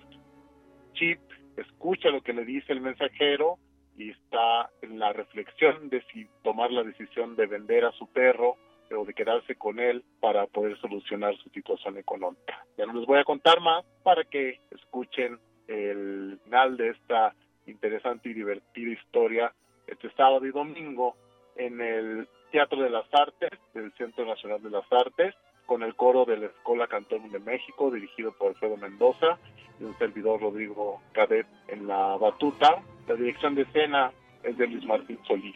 Es una obra que vale muchísimo la pena y con esta ópera se está abriendo la función de las temporadas. La ópera es puro cuento y el ballet también, que ofrece el Centro Nacional de las Artes como unos espectáculos de verano para todos los niños que estén interesados en tener un verano musical.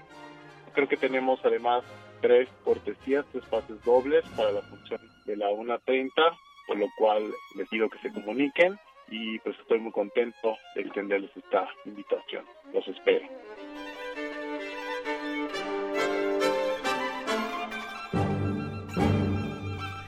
Bueno, recordar que es para la primera función de mañana sábado los tres pases dobles de la ópera de Giancarlo Menotti, Chip y su perro, 55 36 43 39.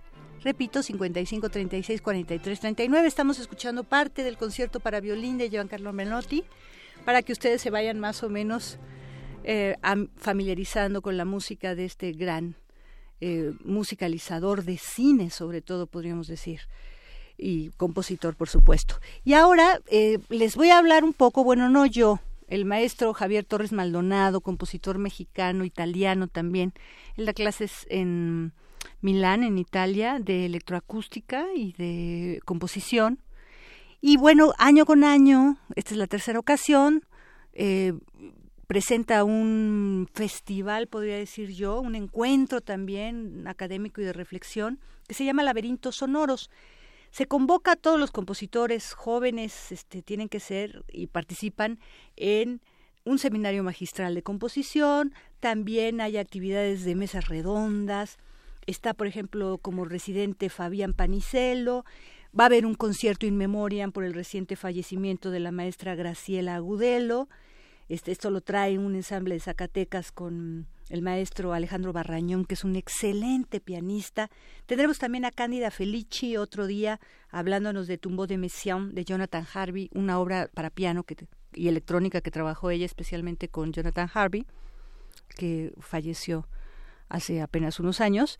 Y entonces, bueno, pues escuchemos lo que son estas primeras actividades de esta semana, porque van a ser tres semanas en donde tendremos los comentarios porque empieza el lunes 16 y termina el sábado 28. Bueno, ahí va Javier Torres Maldonado hablando de Laberintos Sonoros 3.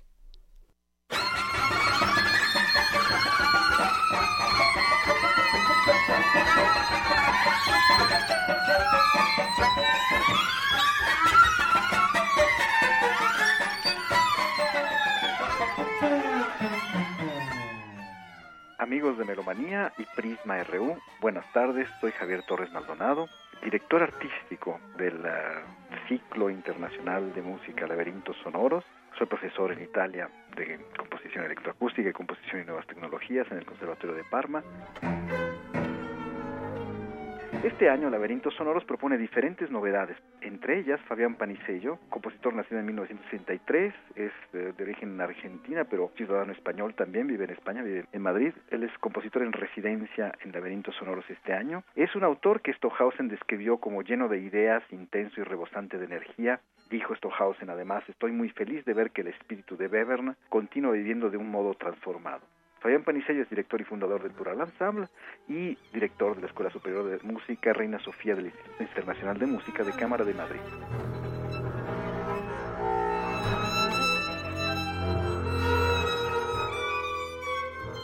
Por primera vez en Laberintos Sonoros contaremos con la presencia de un grupo entre los más importantes de la escena francesa, el Ensemble Sillage, que en su concierto ofrecerá un caleidoscopio de estéticas de nuestro tiempo, un pequeño homenaje a Debussy, porque no nos olvidemos que son 100 años de la muerte de Debussy, se cumplen. Se recordará también a Bartok a través de una de sus más maravillosas obras, concierto que será memorable por la variedad y belleza de su programa se contará con el ensamble Taller Sonoro de Sevilla, que participará en diferentes eventos que incluyen música de Fabián Panicello, precisamente nuestro compositor en residencia, como hemos escuchado, pero también música mexicana e internacional contemporánea. Se contará también con la conferencia concierto de la pianista italiana Candida Felici, que explicará y ejecutará en su versión para la que trabajó en sede de grabación con el gran compositor Jonathan Harvey, una de las obras más emblemáticas del repertorio para piano y electrónica, Tombeau de Messiaen. Esta edición propone, además, por primera vez, la participación de un conjunto instrumental mexicano especializado en música contemporánea, es el ensamble Cepro Music de Limba, que ofrecerá un programa con obras de Julio Estrada, Fabián Panicello, también de Marisol Jiménez, de Misael Gosha, dirigido por José Luis Castillo.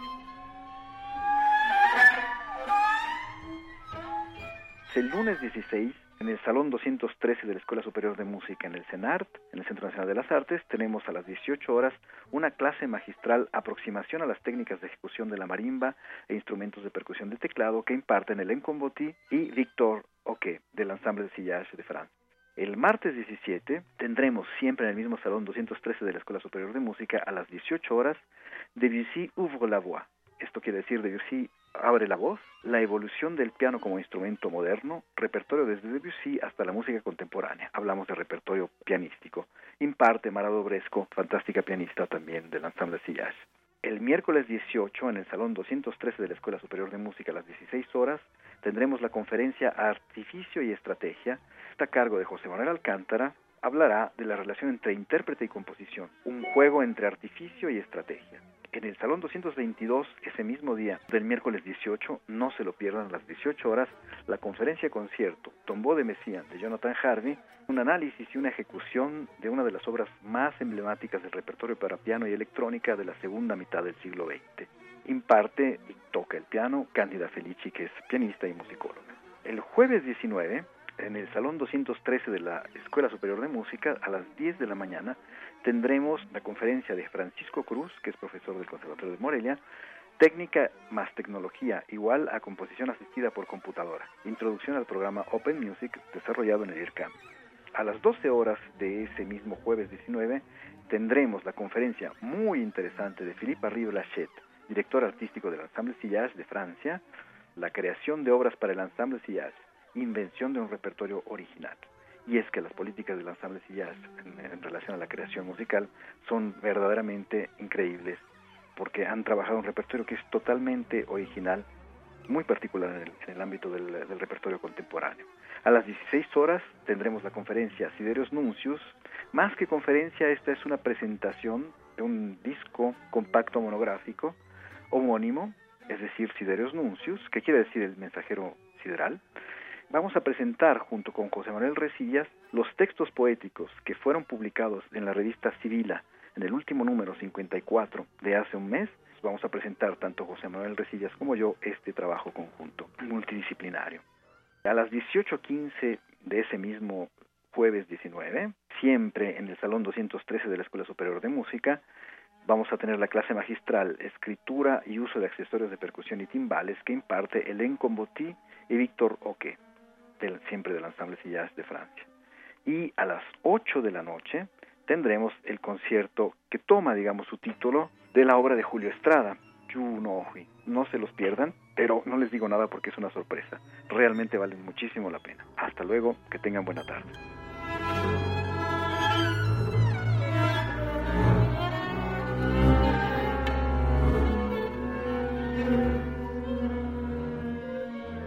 Escuchando, Vicky, es la música de Julio Estrada, precisamente eh, esta, esta pieza que tanto ha tenido de diferentes este, versiones en la obra de el maestro Julio Estrada. You Know We, que una es para piano, otra es con electrónica, en fin, otra es con ensamble. Vamos a ver qué nos ofrece ahora Cepro Music el jueves 19 y todo lo que se hace desde, recuerden, desde el lunes 16. Y se fueron ya los pases de Chip y su perro la ópera de Giancarlo Menotti que se presenta mañana en el ciclo La ópera es puro cuento y el ballet también en el Teatro de las Artes. Hay que estar a las 11.30 horas para la primera función de mañana sábado 14.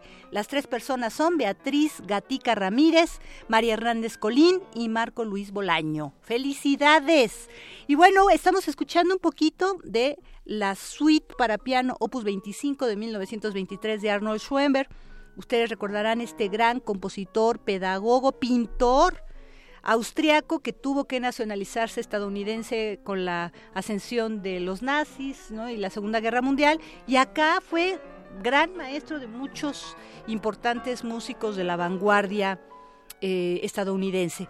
De hecho, lo que estamos escuchando es parte de lo que él hizo, su sistema dodecafónico. Quiere decir que son 12 sonidos antes de que pueda volver a sonar por decirlo así, que la primera nota que hubiera sonado fuera un mi.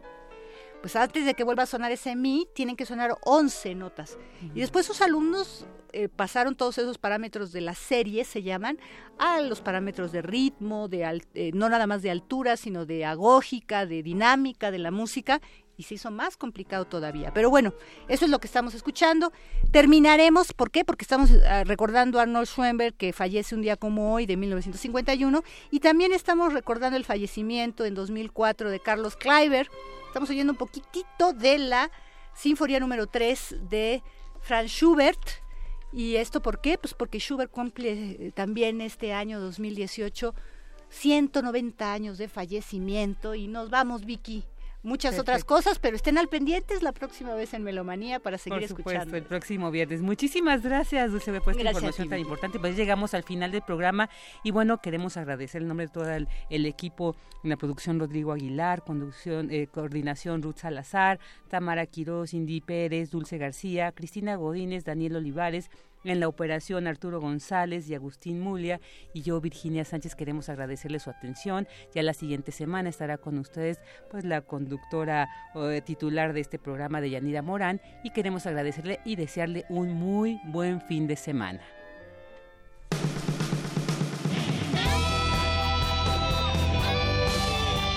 Prisma RU. Relatamos al mundo.